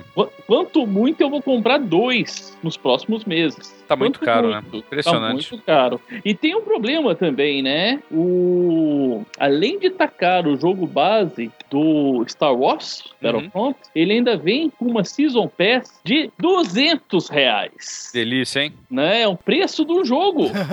então, vai é praticamente, para quem quer ter a experiência completa, é um jogo extremamente caro. Uau, demais. É um jogo que a pessoa vai comprar dois jogos, né? Vai comprar um jogo pelo preço de dois para ter a experiência completa é. no, no, Star Wars Battlefront. O, um, um, outro jogo que me agradou bastante e, e eu, eu, fico, eu, fico, eu fico muito feliz quando as minhas expectativas são atendidas foi o Tomb Raider. Que que Dart, o que, que você achou do Tomb Raider? Né? É, o Tomb Raider é um dos que eu consegui jogar no, no dia que, que tinha menos fila. Fiquei só meia hora na fila. E o que, que, você achou? Uh, e eu achei bem legal. Eu, eu gostei mais do que o primeiro. O primeiro eu não consegui terminar, né? Uh, pelo é menos essa parte que tá jogável ali pelo menos essa parte que estava jogável ali me pareceu mais interessante do que e, o primeiro. E, e, e tá muito bonito, né? O, o primeiro já estava é. muito bonito e, a, e esse novo tá impressionante. Eu, eu, eu, fico embasbacado com a qualidade gráfica do Tomb Raider. É, tá muito bom, tá. Eu, eu, e isso me deixa também muito, muito ansioso para ver o Uncharted 4, porque também tá muito bonito, né?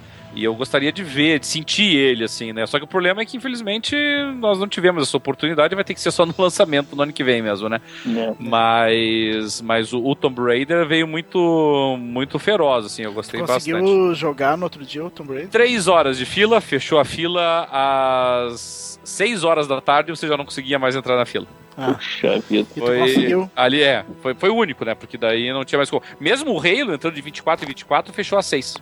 Ah. Era seis e pouquinho, ele fechou. Ali eles erraram, na verdade. Daí depois eles reabriram por uma meia horinha, porque eu, eu até tinha comentado cara, tá errado. É, eu, já contei a quantidade de pessoas aqui, não vai bater o teu horário. Mas, mas não, eu não vou ficar argumentando com o cara que fecha a fila pra testar o jogo. mas. Porque senão ele só vira pra você e não suponho. É, mas, mas que ele tava, que tava errado, tava, entendeu? Era, era evidentemente é, superestimado o tempo que ele estava calculando ali, né? Mas enfim, o Tomb Raider realmente me impressionou bastante. E, bom, vamos lá então. Halo, o que, que você achou também, Dart? Ah, eu achei sensacional o, o modo Warzone. Eu achei muito legal mesmo.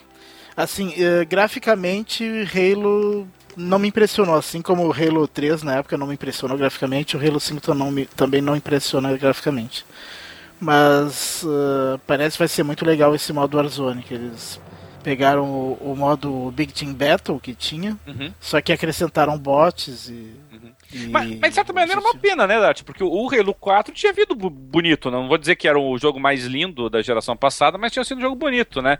Será que o é. Halo 5 aí é, não, não, é, não regride ao deixar o protagonismo? É, pelo que eu vi, ele, ele melhorou muito pouca coisa em relação ao Halo 4, né? Eu esperava uma melhora mais significativa. Né, e, e eu acho que vai atrair comparações inevitáveis com o Destiny daí. Que, vamos dizer, ó, vamos ver aqui o que, que a antiga empresa fez e mesmo que é. Destiny tenha sido criticado, mas do ponto de vista é, estético, Destiny é muito bonito. É um jogo é, muito a arte dele é muito bonita. É, se bem que tem muita. Se bem que pode ser uma coisa pessoal isso, uma impressão pessoal. Tem gente que tá achando muito bom o gráfico do Halo 4, né? Do Halo 5. Do Halo, Halo 5. 5. É. é parecido com o outro que já virou Halo 4. É. já sofreu um downgrade. Mas, mas eu realmente não, não me impressionei. Uhum. É, eu não sei se vocês chegaram a jogar o, o, Já que falamos do Street Fighter, não sei se vocês chegaram a jogar ele. Não, só, só fiquei. Só fiquei vendo. É, eu, eu joguei. vendo o pessoal jogando porque preferi ficar ali assistindo do que ficar olhando pro teto numa fila de duas horas. é, é... é, que jogo de luta eu acho que a gente tem que sentir. Mas por falar em coisas parecidas, é, Dart, você jogou o Street Fighter anterior? O Street Fighter 4? O Street Fighter 4 eu joguei uma partida só. Ah, então tá. Porque... Na casa do Nilson. Claro que assim, novamente, eu joguei uma única partida é, versus é, é, Aliás, só pra, só pra dar um pouquinho de inveja, eu fiquei acho que nem cinco minutos na fila. É, você foi no dia aberto para jornalistas, né? É. O... Aliás, uh, fui no dia aberto para jornalistas, mas não fui com credencial, né? Porque foi nos negado a credencial. É, vamos, é, vamos foi, registrar um protesto formal um protesto aqui. aí, né? Não você reconhecem as modalidades modernas aí de jornalismo. Segu, segundo a resposta, um, do, um dos motivos que pode ter sido negado é que é a falta de pertinência do assunto do site, o, o é, veículo com, claro. o, com o evento. Que que tem claro, a, gente não fala de videogame, de a feira não de videogame. Culinária a feira de videogame. É. Fala de culinária mas, aqui, com certeza. É. Mas tudo bem. então eu, eu fui nesse dia da imprensa, mas pagando o ingresso premium, né? Não... o o que ia comentar com vocês. É, é, é, que, por falar em comparação com o jogo anterior, eu não sei, eu, eu sou um fã muito grande de jogos de luta, sabe? Até ontem à noite mesmo, quando você eu vi que você estava jogando beta do, do, do Battlefront, eu estava jogando o Killer Instinct. É, Mas a impressão que eu tive. Eu, inclusive, apaguei o Killer Instinct hoje do, do meu Xbox One pra fazer espaço, né? Porque tá, tô, eu tenho o HD interno do Xbox One de 500 GB e um, e um HD externo de 1 TB e já tava quase sem espaço. Ô, louco, não. Eu tô. Não, eu aproveitei porque o Killer Instinct tava em promoção ali, eles estavam vendendo as, a, a primeira e a segunda temporada com todos os personagens a 119. Aí eu falei, ah, vai agora, né? Então, 119 aí é o valor de um joguinho, tô pegando as duas temporadas com todos os personagens, então beleza. É, o, o, que eu, o que eu achei do novo Street Fighter é que ele tá muito parecido com o anterior. Não sei se você teve essa mesma sensação, mas. Tive, tive. Graficamente tive, tive essa sensação. E do ponto de vista da mecânica de jogo também, eu não vi grande. É, da mecânica do jogo eu não posso avaliar porque eu joguei uma partida do Street Fighter 4. É, e Street Fighter 5 também foi essa mecânica, assim. né? É muito difícil, que é, uma, é a mecânica que virou referência para todos os demais. É que, o, é que os fãs, né, o, o, o pessoal que é fanático por jogo de luta, é, vai falar, evidentemente, da importância é, da, da, da, da, operacionalização dos combo breakers, vai falar da importância é, é, das interrupções de combo, né, de como elas estão, de como elas foram é, operacionalizadas no Street Fighter 4, mas nesse aspecto eu não vi grandes mudanças no Street Fighter 5, realmente, assim, sabe?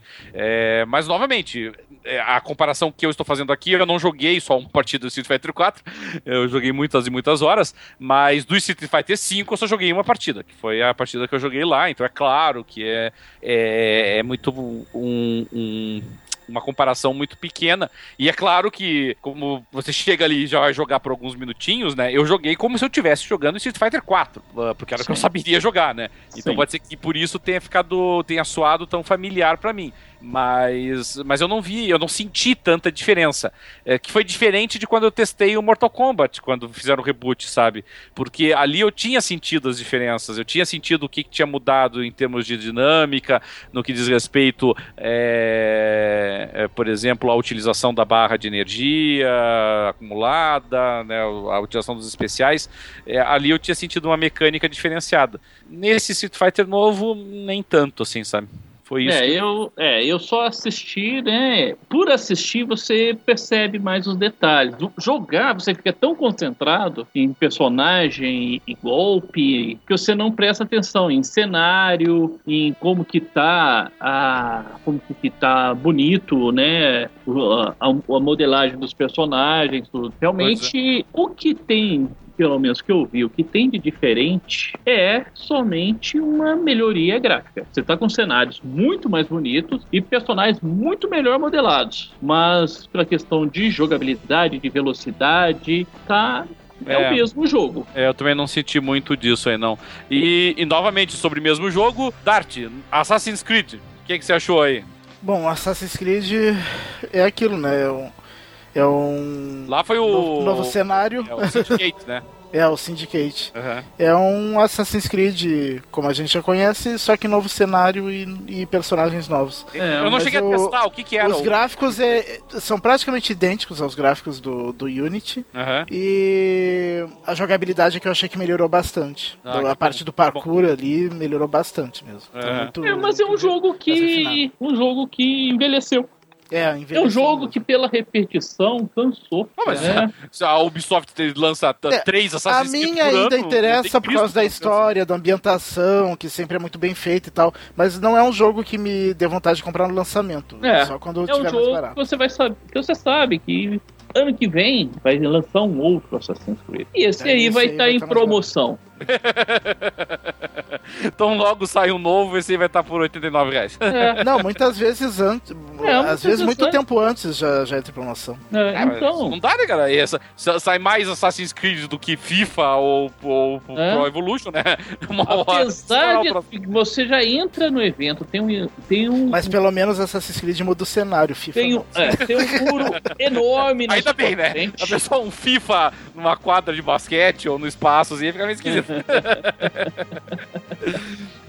Não, mas então Assassin's Creed também, pra mim, não tem como você não notar aí na feira, porque o stand é gigantesco. É, bonito. Mas- É, eu acho que o stand da Ubisoft era quase tão grande quanto a do Xbox e da do Sim, PlayStation sim, sim, sim. e da Warner. né? Então não tem como você não É. notar o, o stand do, do Assassin's Creed. É. Mas é aquele stand que você olha, ó, tá bonito, vamos ver outra coisa.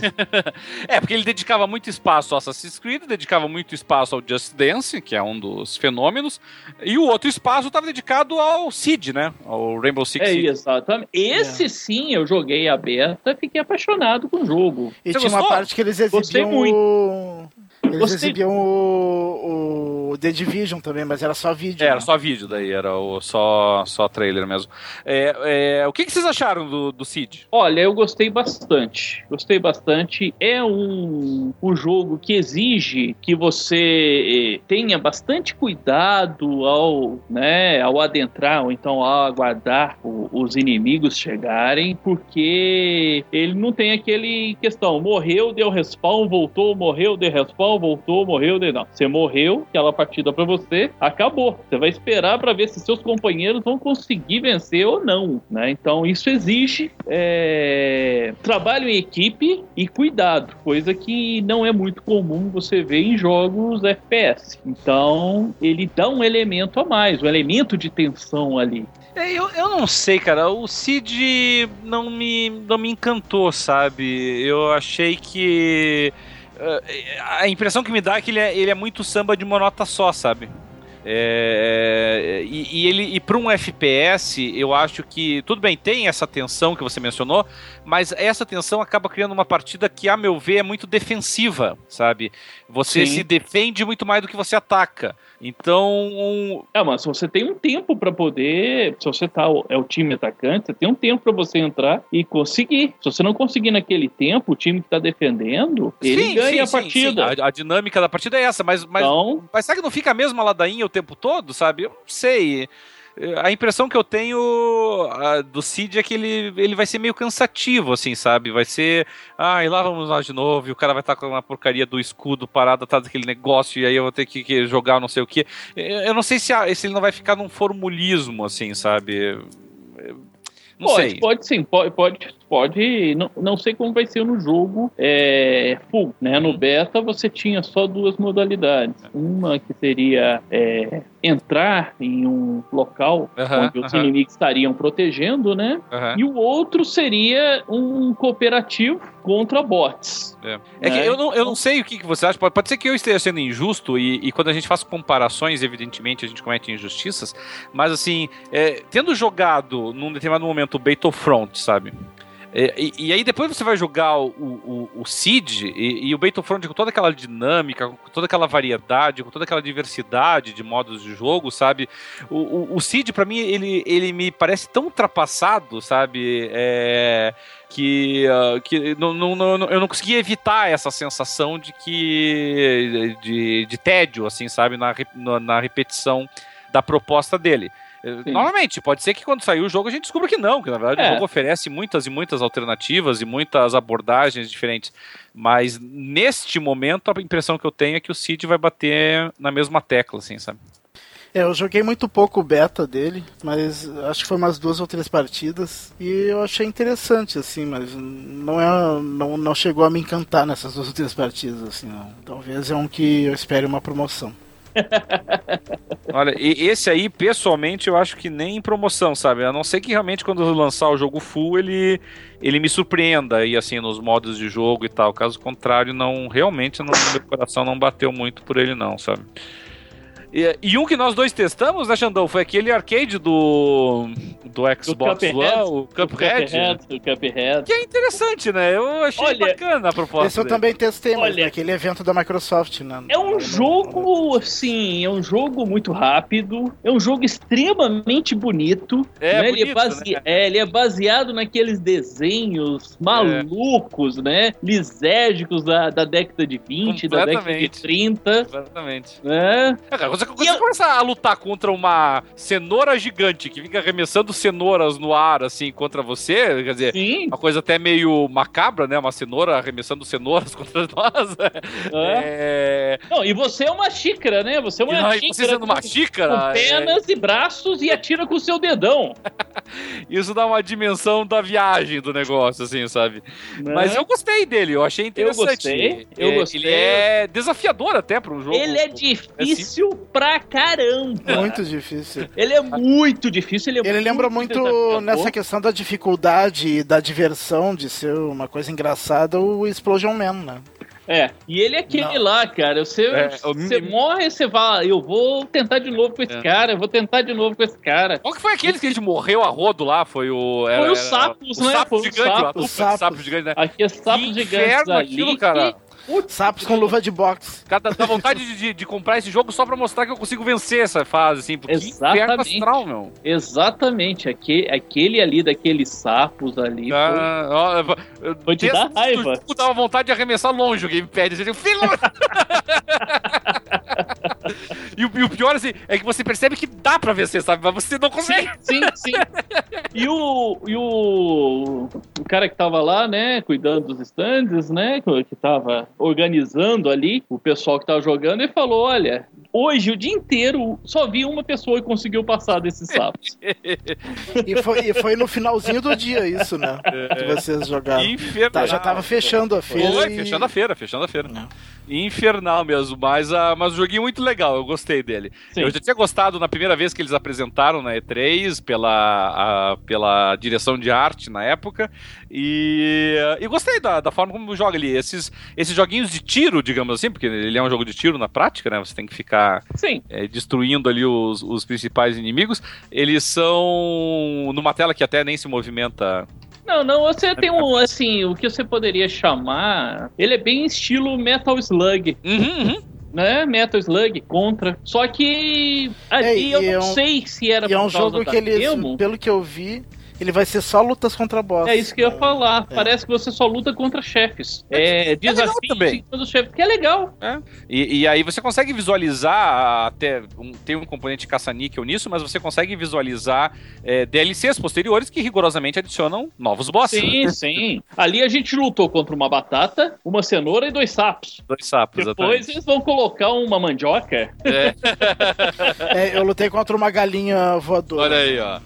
Aí você não cheguei a lutar, não. Na- lá no, no evento da Microsoft. Hum, Eu vi esse da galinha voadora que fica. que voa é, com uma casinha nas costas Isso, e isso. fica jogando ovos, né? Acho É. que é uma inspiração vaga aí na Baba Yaga, mas, mas tava lá mesmo. Uh, deixa eu ver aí o que mais que a gente pode destacar aqui para os nossos ouvintes aí.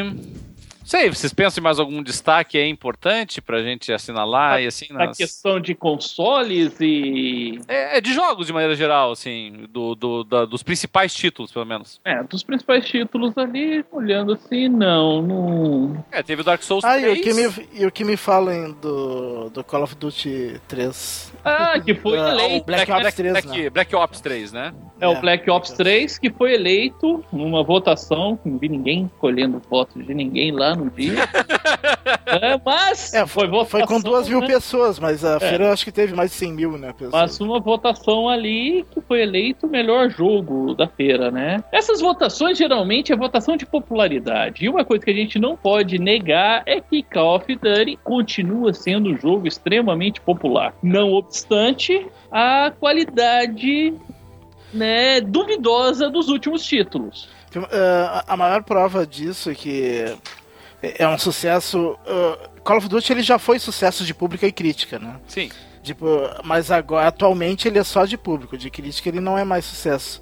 E, e a maior uh, prova disso é que no dia da imprensa não tinha fila para jogar Call of Duty. Não tinha fila nenhuma. E, e mesmo no dia da imprensa, que tem menos gente, o, o Tomb Raider tinha meia hora de fila, o Halo tinha meia hora de fila, tu, tudo esses mais concorridos tinham fila, né? E lá não, lá se tu quisesse chegar, tu não esperava acho que nem dois minutos para jogar. Eu nem fui, para é, falar a verdade, nem.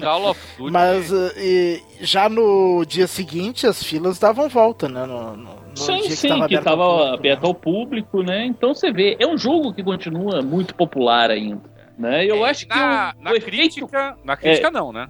Não, na crítica não. Na crítica que analisa, vê evolução, né? O que que tá representando, o que que tá inovando, coerência. Isso aí você acaba não tendo, né? Vamos dizer, a crítica profissional mesmo, né? Porque tem a, tem a crítica também de vai estar tá falando maravilha do jogo, mas é a crítica de popular também. E eu vejo no, no, no Call of Duty muito daquilo que se chama de efeito placebo, né? Estão apresentando o mesmo jogo ano por ano e te falam lá que está evoluindo, mas se você for ver a rigor, evolução é mínima. Mas aquele esse efeito placebo te faz, pelo menos quem jogar, acreditar que está tendo uma experiência diferenciada. É mas continua sendo um jogo de tiro hoje, assim, raso, perto das outras opções que tem no mercado. É, é que o Call of Duty, ele, ele amargou realmente recepções críticas muito fracas, né? O Black Ops 2, o, o Ghosts em especial, e, mas mesmo o Advanced Warfare... O é... Advanced Warfare até teve críticas melhores. É, foi, foi a melhorzinha dos três, é, a melhorzinha. Foi a mas melhorzinha, é que daí esse se deu mal porque foi, tinha... É, mas foi a, a pior venda de Call of Duty até hoje. É, menos que o, que o Ghost? Menos que o Ghost. É, olha só. É, tá. Mas mesmo assim, né, eles tiveram uma. É, eles tiveram ainda. Tiveram que amargar ainda um, um Battlefield 4 assim, razoavelmente bem recebido, ou pelo menos tão bem recebido quanto eles. Sim, sim. Então, isso foi muito ruim. Claro que daí o Battlefield lançou o Hardline que não, não emplacou. Mas, mas de é, qualquer maneira. O Hardline o... não, não conseguiu enterrar o Battlefield 4, que continua sendo sim, sim, um dos jogos mais jogados. É. O Call of Duty, o Black Ops 3 tem uma chance, eu acho, de resgatar e a franquia, porque vem de três jogos, dois jogos medianos e um bonzinho apenas. Então. É ele tem essa oportunidade. Pode ser que consiga, realmente. É, é muito cedo para dizer assim. Para mim, sinceramente, parece mais do mesmo. Mas é. Mas eu sou suspeito para falar porque eu nunca fui um fã do, do Call of Duty, sempre achei ele muito repetitivo nas propostas dele. Então, de repente, esse acaba resgatando um pouco aí da, dos dias de glória da franquia. É, eu coloco o primeiro Black Ops como um dos três melhores Call of Duty já feitos. Pois é, mas o, mas o primeiro Black Ops é, é de quando? É 2010, 2011? É 2009, eu acho. Nossa senhora, ah, você vê, é são muitos anos, né? Porque o, ele veio logo depois do Modern Warfare 2. Pois é, muito tempo. Ah, então... Não, mas o, o, Modern Warfare 1 é de 2007. O 2 eu acho que é 2009. 2009. Então tá. Então o Black Ops deve ser 2010. Sim, é 2010. Black 2010? Ops. Ah, então a minha memória não tá falhando tanto assim. Né? Mas é já um jogo com 5 anos, né? É. E ele tá ali, um dos três melhores. E eu acredito que não seja só a minha análise, mas uh, deve ser geral da, da crítica. Os melhores: Modern Warfare, né? O Call of Duty 4, o Modern Warfare 2 e o Black Ops. Tanto em questão de história quanto em questão de multiplayer. É, mesmo, mesmo não sendo, mesmo não sendo um fã do, do, do Call of Duty, realmente o, o de pensar aqui em termos de de quais seriam os melhores aí. É, eu, eu acho que Call of Duty 4 realmente é um espetáculo, assim, sabe? Sim. É, o, que é o primeiro, é o primeiro Modern Warfare, né? Que é de 2007. Sim. É, ele foi um Esse, divisor de águas ali. É, que foi o que criou o conceito que é utilizado até hoje do Call of Duty, né? É, e aí que eu acho que, que o Call of Duty se afastou demais do que dos parâmetros que o 4 colocou. Eu acho que a saída muito pro futuro fez o jogo perder a sua identidade. É, é que o, o Call of Duty, você vê só, o Call of Duty, o, eu, eu gostei, eu, eu tive o, o Call of Duty Modern Warfare, né? E, e, antes desse, o único que eu tinha gostado, realmente, o mais recente que eu tinha gostado, tinha sido Call of Duty 2, que tinha sido 2005 né? E que eu tinha que eu tinha achado um jogo bom. O primeiro Call of Duty é muito bom, né? Mas o Call of Duty 2 eu Sim. tinha gostado muito. O Modern Warfare realmente para mim foi revolucionário. É, é, e depois o pessoal gosta muito do Modern Warfare 2, embora para mim ele já entre naquela categoria de mais do mesmo. Mas o Modern Warfare 2 também é, é, é um título venerado aí pelo pessoal. Mas realmente o, o, o depois, acho que fora esses, o primeiro Black Ops talvez entrasse nessa Sim. lista, realmente. Sim. E- mas de lá pra cá, né? Então você vê, desde 2010, não tem nenhum Call of Duty que encha Não. os olhos, sabe? Não. Você teve um Black Ops 2 mediano, Pois é. né? Medíocre, pode-se até dizer. Você teve um Ghosts ruim e você teve um Advanced Warfare também. me- é, você teve, Teve, o Modern Warfare 3. Modern e- Warfare 3, que também saiu da mão da. eh, Quer dizer, a Infinite Ward, ela se desfez depois do Modern Warfare 2. É. Né? Saíram os principais peças e foram para montar exatamente a empresa que fez o Titanfall. E ficaram, né? A Infinite Ward ficou com seus remanescentes e fez o 3, que dentro da trilogia Modern Warfare é o mais fraco também, tanto em história quanto também em É, multiplayer. 3 já, já tinha caído no, no mais do Sim, mesmo, né? sim, eles não conseguiram inovar, tanto que Modern Warfare ali encerrou-se ali, né? E acabou depois aparecendo como se fosse um substituto, o Advanced Warfare, colocando ah, o jogo bem no futuro. Mas não sei, acho que perdeu muito carisma. Acho que perdeu identidade, perdeu carisma. Pelo menos pra mim é um jogo que eu zerei a história, mas não fiquei muito tempo, que nem eu fiquei no, no, no Modern, nos dois Modern Warfare primeiro e no Black Ops, querendo chegar sempre no, no topo, prestigiando, né, subindo a patente alta. Esse não, acho que eu fiquei numa patente pequena de tenente ali no máximo. E abandonei o jogo pra jogar outras coisas. Tudo bem, então. Esse vamos pagar pra ver aí, né? Vamos ver se ele vai ser um novo Modern Warfare ou se ele vai ser um novo Ghosts. Mas eu. eu, eu, eu- Tô ele tá, não, que ele tá. mais pra Titanfall, sem Titan, É, é. do que pra qualquer outra coisa. Eu, eu acho que ele, assim, do, do que eu vi dele, eu- esse eu não joguei, eu só vi o pessoal jogando, mas do que eu vi dele, ele ele me lembra realmente as boas o- os bons momentos do primeiro Black Ops, sabe? Pode ser que ele que ele consiga um resgate realmente. Assim como o primeiro Black Ops, eu só jogarei na casa de alguns amigos, coisa parecida. não comprarei o jogo pra mim. Call of Duty realmente não é muito a minha praia. É, eu, eu sempre, mais cedo ou mais tarde, acabo comprando Call of Duty, porque eu acho sempre eh, a- as campanhas delas, apesar deles, apesar de rasas, elas conseguem empolgar na hora que tu tá jogando. Porque É, é bem. o modo como é conduzido É, e tem, tal. tem, é, é muito Michael Bay, né? A campanha do, É, mas do Call Duty. Michael É Bay pode ser chato de assistir, mas tu, partici muita- mas tu participando é. fica interessante. Fica- Assistir até é legal também, desde que você desligue sim. um pouco o cérebro Sim, e vai. sim. Se você não É. gostar de muita explosão, muita coisa É. acontecendo ao mesmo tempo na sua frente, muita Pra coisa dar, é pra dar aquela bem. desbaratinada Sim, completa. né? sim, sim. É, as campanhas acabam sendo divertidas por causa disso, mas o multiplayer já encheu, já encheu o saco há muito tempo. É sempre a mesma coisa. Bom, é, pessoalmente, agora puxando realmente a brasa é, pra minha sardinha aí, o, o que eu gostei muito dessa BGS com relação à BGS passada é, foi realmente um espaço muito maior, incomparavelmente maior, que as produções independentes ocuparam. E principalmente as produções independentes nacionais, que dominaram esse cenário ali, né? É, eu, eu achei muita coisa interessante por lá. É, Até é um me, eu fiquei sabendo aqui que a IGN Brasil elegeu o jogo do nosso amigo Maurício Alegretti, da, o Neymar Quest Jr., como o melhor jogo para tablet, né? Pelo que, eu, pelo que eu vi no site da IGN. É melhor jogo mobile. Mobile, é. É, é pra mobile tablet, mobile. Melhor ainda, né? Mais É, o Olha aí, eu, e eu tô jogando direto aqui Olha aí, no ó. meu celular. a prova É viva em toda a qualidade dele. É, mas não vamos bater muitas palmas pro, pra organização da BGS, que apesar de ter dado um espaço bem grande pros indies, colocou lá no Twin do Judas, né? É.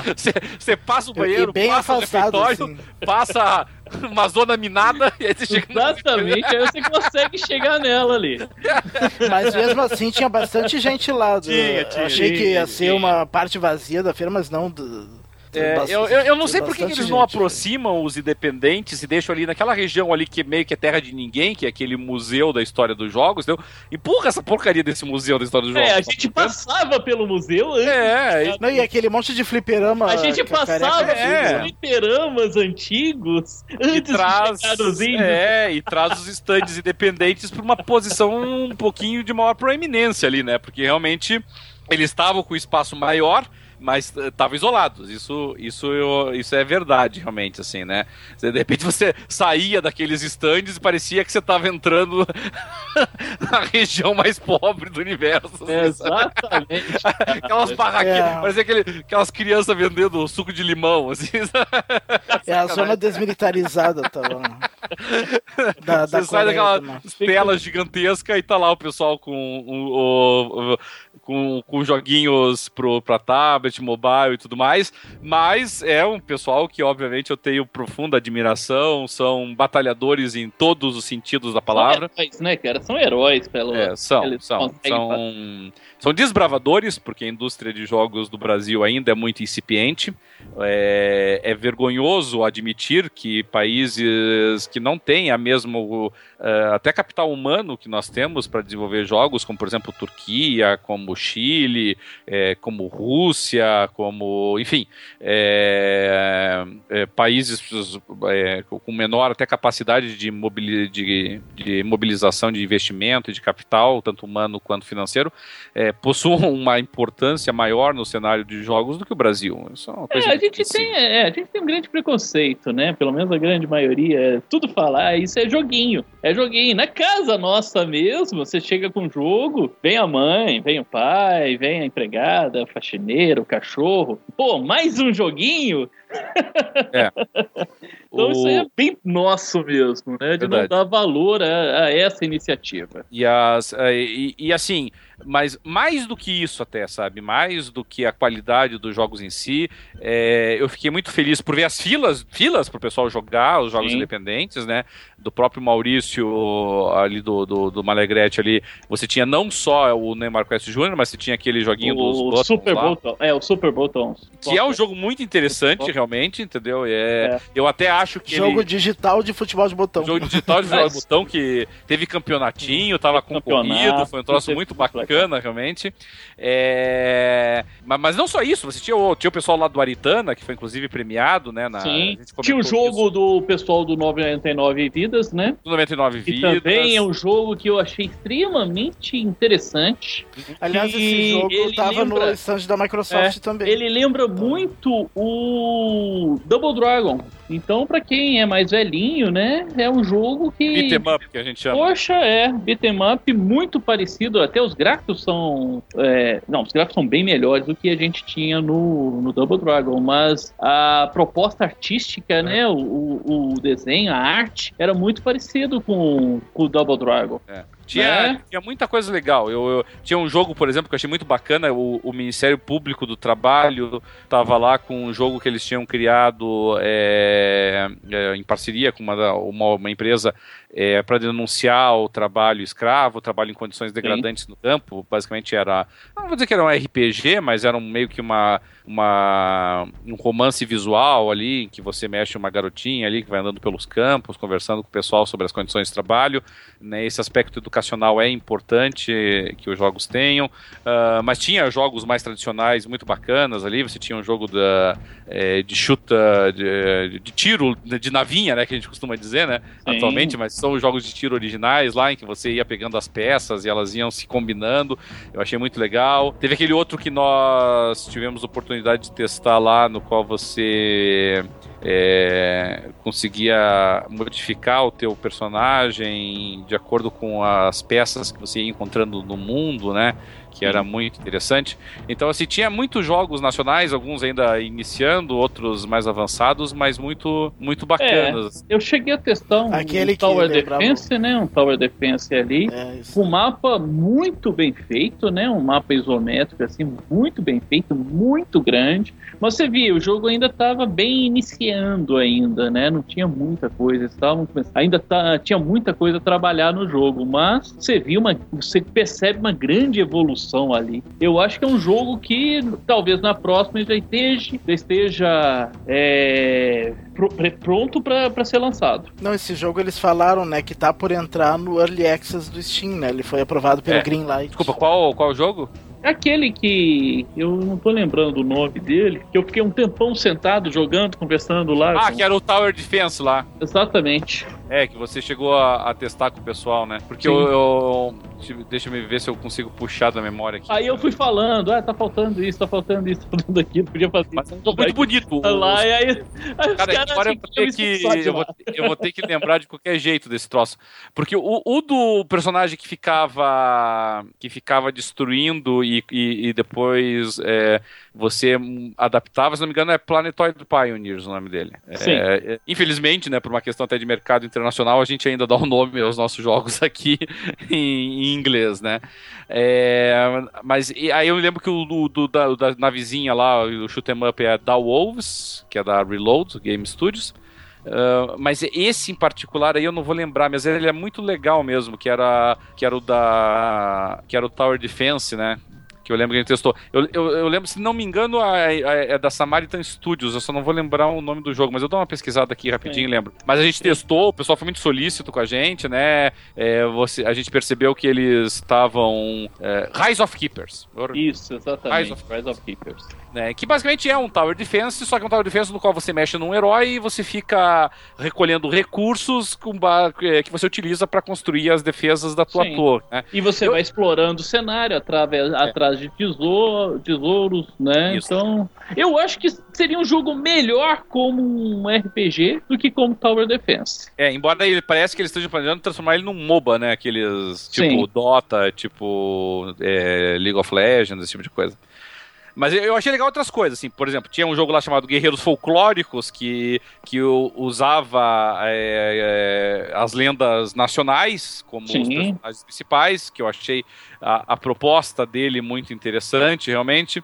Nós tínhamos aquele. Tinha alguns que já são, já são sucessos consumados, como o, Dig Away, né, que já é mais conhecidinho, está sendo lançado uma continuação agora. É, teve um que eu achei muito bonito, que se chama uh, Eternity, se não me engano, que é. Ele lembrava, assim, de longe eu olhei assim, aquilo parece Fable, assim, sabe? O, o Fable 3, assim. Ele, claro, ressalvadas todas as devidas proporções, mas parece ser uma, um, um RPG ou um jogo de aventura assim interessante, está muito bonito a, a toda a construção do universo 3D que eles criaram. Eu achei bem interessante, assim, sabe? Tem coisa boa vindo. Se a gente der uma chancezinha para a indústria sim, nacional aí, tem, tem coisa boa que a gente pode. Tem muito jogo indie assim, bom, né? De qualidade. É. É, aparecendo no mercado. É, e, Esse e... mesmo Aritana e a pena da, da Arpia, né? Uhum. É um jogo muito bom. Tá disponível no Xbox One. É, ele é bom, ele é, uma, é um bom platformer, assim. Eu não. É. Assim, eu não vou. Eu não vou ser aqui dar uma de, de, de ufanista e dizer que oh meu Deus do céu, é uma revolução no gênero plataforma. Não é, é um jogo. Não, mas é um jogo bom. É, mas que. Dentro vive, do que se propôs. Vive à altura de boa parte dos jogos é, plataforma que nós compraríamos tranquilamente se fossem é, feitos por empresas internacionais. Não tem por que nós deixarmos de valorizar. Aliás, eu até vou mais além. O, o Aritana ele tem coisas muito interessantes. Por exemplo, a, a, se você observar ali, por exemplo, a animação do personagem principal, do índiozinho, ela é muito bem feita, é muito interessante. É, coisas que muitos jogos de plataforma não têm. A, a, variação de animação dele. Faltou no Aritana, para mim, assim, um pouquinho mais de polimento, por exemplo, ali na, nas pedras. É, preciosas que você pega no meio do caminho, um pouquinho mais de contextualização dessa uh, desse, desses tesouros que você vai recolhendo, mas, mas é um jogo de plataforma muito competente. Eu, não, eu acho realmente um jogo de qualidade. Para, para uma indústria que ainda está nascendo, como a nossa aqui do Brasil, é uma, um feito e tanto, assim, sabe? Eu, eu realmente achei ele interessante mesmo. E vamos torcer que todos esses jogos que a gente viu lá na BGS vejam a luz do dia o quanto antes, né? Porque quanto mais tempo se passa, evidentemente, eles vão ficando parecendo um pouco mais datados Mas, mas vamos torcer que consigam ir adiante, consigam levar ao mercado, porque tem coisa muito boa mesmo chegando por lá. E algum outro destaque que vocês queiram trazer aos nossos ouvintes aí, gente? É, tá, tinha lá os campeonatos de, de Dota, né? De- É, Dota. No, né? Na BGS passada, quem dominou foi o League of Legends, e dessa vez realmente o Dota foi protagonista. Sim. É que a Riot saiu da BGS, na verdade, né? Ah, então isso é uma ótima explicação para que o League of Legends não tenha dominado. Parece que teve algum problema lá da organização da BGS com a Riot. A a Riot não, não concordou com os valores. É coisa de valores cobrados. Aham, E aí a, a, a Valve aproveitou. Bom, é, eu, eu, acho, eu achei muito. Bom, tem os, youtubers, né? Também. É, mas ah, chamar atenção pra esses caras aí, sinceramente. Já citei um deles aqui, ele que lamba os beitos. Não, mas é, É, os mas youtubers é interessante hoje são os... falar que, que, que são as novas celebridades. Tem, né? são as novas celebridades ali. Você vê nesse, nesse evento, é, se você colocasse ali um Steven Tyler ali no meio, ele andaria normal. Ninguém encheria o saco dele. Né? Mas se o Cê, é, Authentic passa por ali. Só meia dúzia de velhos como a gente. Você, colocaria ali um, um astro de Hollywood, É. assim, andaria normal. Agora, coloca um youtuber, cara. O cara, 15 seguranças em cima, ninguém podia chegar. E Né? um youtuber Todo de Minecraft de, que- de 15 anos de idade. Não, é, são as É, é novas verdade. celebridades. É, é isso que hoje, né, os nossos filhos assistem. Eu vejo aqui em casa, meus filhos não fazem a menor ideia do que é uma novela, né? Mas eles conhecem esses youtubers todos. Aham. Eles É, assistem, eles curtem, né? Mesmo aqueles que praticamente fica descrevendo o jogo pra sua, na, na, na frente da, da tela do computador. Você não, você não consegue ver sentido nisso, mas eles ficam vidrados com isso. É, Então, eu, é engraçado isso, né? Porque assim, é, boa parte do que esses youtubers fazem é, é, na verdade, é exatamente isso que o Xandão acabou de dizer. Eles jogam, ficam dando dicas, é claro, mas rigorosamente falando, eles estão jogando e falando a respeito do que eles estão fazendo. É, é o que a maioria deles faz. É, é, eu E- tiro aí algumas, algumas exceções que. E, cara, e mesmo sendo um fã de jogo, eu acho uma chatice ficar vendo uma É. outra pessoa jogar, entendeu? Eu consigo, assim, se a pessoa quer me mostrar o jogo, quer mostrar como é que é, tudo bem, eu fico sentado ao lado dele, posso ficar assistindo ali por 5, 10, 15 minutos, numa boa, entendeu? E, e é só, entendeu? É. Aí das duas, uma. Ou eu vou querer assumir o controle, vou querer jogar, ou eu vou fazer outra coisa, sabe? Mas, ah, mas é, é, é, aí eu acho que é um conflito de gerações mesmo, sabe? É, decididamente, e aqui não é. Eu não tô brincando, não, tô falando sério. é, eu tô realmente muito velho pra compreender a, a importância ou a relevância desse tipo de, de, de divulgação, assim, sabe? É, até acho que nós mesmos poderíamos, de repente, namorar a ideia de, de apresentarmos alguns programas via Hangout ou, ou até através do YouTube, mas, mas com certeza o formato não seria esse. Esse formato de ficar é, transmitindo um jogo sendo jogado e fazendo comentários, sinceramente, eu não, não conseguiria, entendeu? É, a gente busca um pouco mais de conteúdo, né? Trazer mais informações. Por isso que desses youtubers mainstream, o que eu considero melhor, e eu, eu acompanho, eu vejo quase tudo do que ele coloca, é o Zangado. Porque realmente esse, você vê que ele faz um trabalho de pesquisa primoroso, grande, para apresentar o jogo. Aham. Tá? Ele faz aquelas sagas, ele explica é, item por item, coisa por coisa, coisa que você vê que ele pesquisou, que ele ele faz correu uma atrás pesquisa extensa. ele assim. correu atrás para poder fazer aquele programa. Ele, ele realmente teve, teve um grande esforço ali por trás, você percebe. Mas fora isso, de mainstream eu não, não, não sigo, não. Já cansei do, do, Jovem Nerd. Acho que piadas. As piadas estão extremamente se repetindo demais. É, eu ainda gosto, mais por causa da edição do, do Gaveta, que é muito boa, né?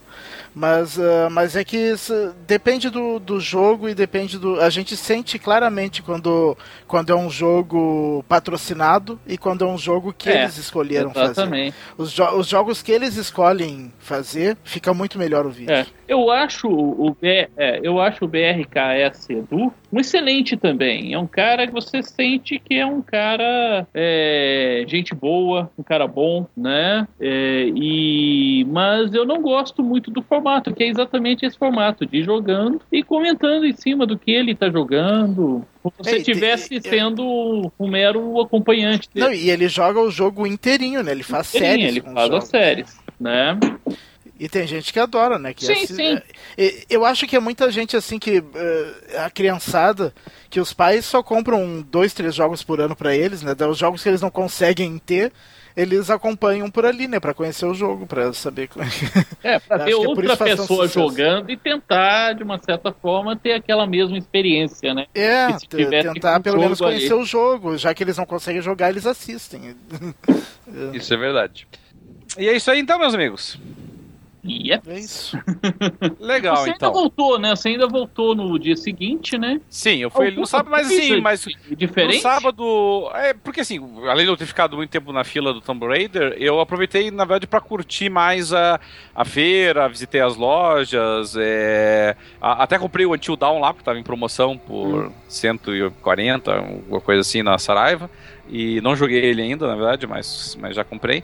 Mas não. Mas foi mais assim pra curtir a feira. É, curti bastante os cosplays, eu acho legal o pessoal fantasiado lá, tirei bastante foto deles, até postei várias delas lá no, no PXB, pro pessoal dar uma olhadinha lá nas Boot Girls lá que o pessoal fala. É, isso aí é uma coisa que só tem bastante nos dias que a feira é aberta ao público. No dia da imprensa tem muito pouco cosplay. É, claro. É, e é. Já, já adianto que assim, quem curte cosplay é, tem, tem na BGS, mas incomparavelmente mais na, na Comic Con, né? Comic Con Experience, por exemplo, que eu fui no ano passado e irei de novo esse ano, é, a quantidade de cosplays é maior. Mas também porque o universo dos cosplays nessa feira é maior, né? No BGS o pessoal se concentra mais em cosplay de jogos e na, na Comic Con é muito mais variado, é muito mais diversificado.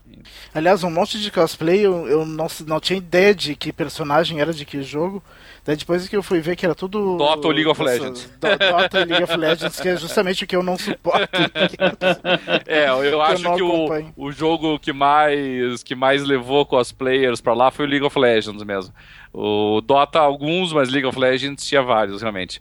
O do. Aí os demais que já, aí já eram de se esperar, né? O Mortal Kombat sempre tem o pessoal lá de Scorpion, de de Baraka, algumas, alguns aí mais conhecidos, né? O, eu acho que o Valkyrie Chronicles teve lá um pessoal lá com duas ou três ali do Valkyrie, mas foi, foi mais por isso aí mesmo. Tinha, tinha Darth Vader. É, Darth Vader, Batman, Imperial esse Trooper. sempre tem, né? Aliás, o Darth Vader andou comendo muito nesses dias, né? É, o Darth Vader é. tava meio pansudinho mesmo. Mas o, é. o, do Batman tava muito bom, eu gostei bastante do, do cosplay eu Batman. Não cheguei a ver o Batman, não. O Batman tava realmente muito bom. Do Chewbacca tava bom também, bem alto, assim. Foi bem bacana o jeito que o cara fez. Uh, mas enfim, gente, a ideia aqui foi nós trazermos, dentro do possível, né, uma pequena amostra do que foi. Ah, só mais uma hum. coisa em relação aos youtubers, tinha uma área do... enorme lá do YouTube, né? YouTube Game, um né? Stand, uhum. Um stand enorme do YouTube que a, até a grande parte desses youtubers deram autógrafo lá, daí sempre lotava. É, lá tava muito cheio, sim. Realmente é. era uma estrutura muito grande, cheia de telas, né, televisores imensos, divulgando até o trabalho é. dos youtubers. Tinha um escorregador é, lá. Assim, independentemente de ser um formato que nós não estamos tão acostumados, é, é, eles também fazem como nós, que é divulgar a paixão pelos jogos, que é divulgar a curtição aí desse, desse hobby. É, geralmente os, os, youtubers são mais direcionados do que nós, né? Quer dizer, eles são youtubers que falam de um ou dois jogos, né? Não, não costumam ser tão diversificados, é, mas são extremamente importantes também para divulgar a cultura, para divulgar a importância dos jogos enquanto cultura, enquanto entretenimento, enquanto lazer para o pessoal. Eu acho isso realmente importante. Eu acho legal também o espaço que foi reconhecido para eles nesse evento. A ideia foi nós passarmos aqui então uma noção do que foi essa BGS aí para os nossos ouvintes. Convidamos sempre a todos aí para comparecerem nesses eventos. É um local de encontro importante aí de todos nós que somos fãs do gênero. Nós mesmos tivemos a oportunidade de encontrar vários amigos por lá. Encontramos lá o Thiago Adamo, o Zero Cool, encontramos o Vladeir, o nosso amigo Megafly lá do, do PXB. Lá na Premiere, o, o apareceu por lá, né, Dart? Sim, na Premiere tava o Programed, uh, no dia, na, na Premiere e no dia da imprensa tava lá o Raymond também. Uhum, é, o a- Walbob moderador do. Moderador não, administrador do PXB, E, e autor de, de todas as nossas capas. autor de nossas capas, né? Mais importante ainda. É. Então realmente é um ponto de encontro legal. É, é, é sempre interessante que o pessoal que tem a oportunidade possa aí pelo menos conhecer. Ah, como eu falei, ainda que não tenha tido grandes novidades, é uma feira muito grande, realmente tem muita coisa sendo apresentada por lá. Não é um eventozinho secundário, não é um eventozinho qualquer. Dentro da América Latina é o evento mais importante de jogos que ocorre. É, é muito importante ficar ligado nesse tipo de coisa. Na nossa na sequência aí nos próximos programas voltamos aí à nossa programação normal com o Boteco e com nossos programas ah, semanais. Pessoal que tiver também dúvidas, tiver comentários, pessoal que apareceu lá na, na BGS e não nos encontrou, ou que teve seus registros, quiser deixar seu comentário, são mais do que bem-vindos. No programa seguinte a gente vai estar eh, comentando aí a respeito das impressões, da participação de todos por lá também.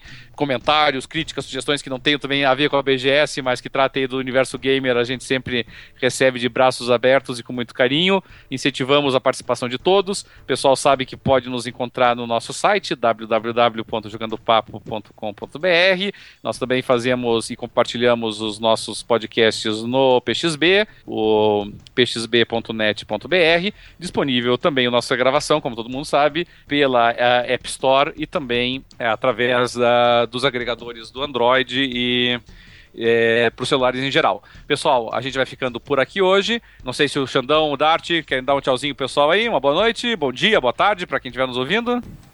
Eu só queria adicionar uma coisa, né? Que ah, eu fui na quinta e na sexta, o Xandão foi só na sexta, né?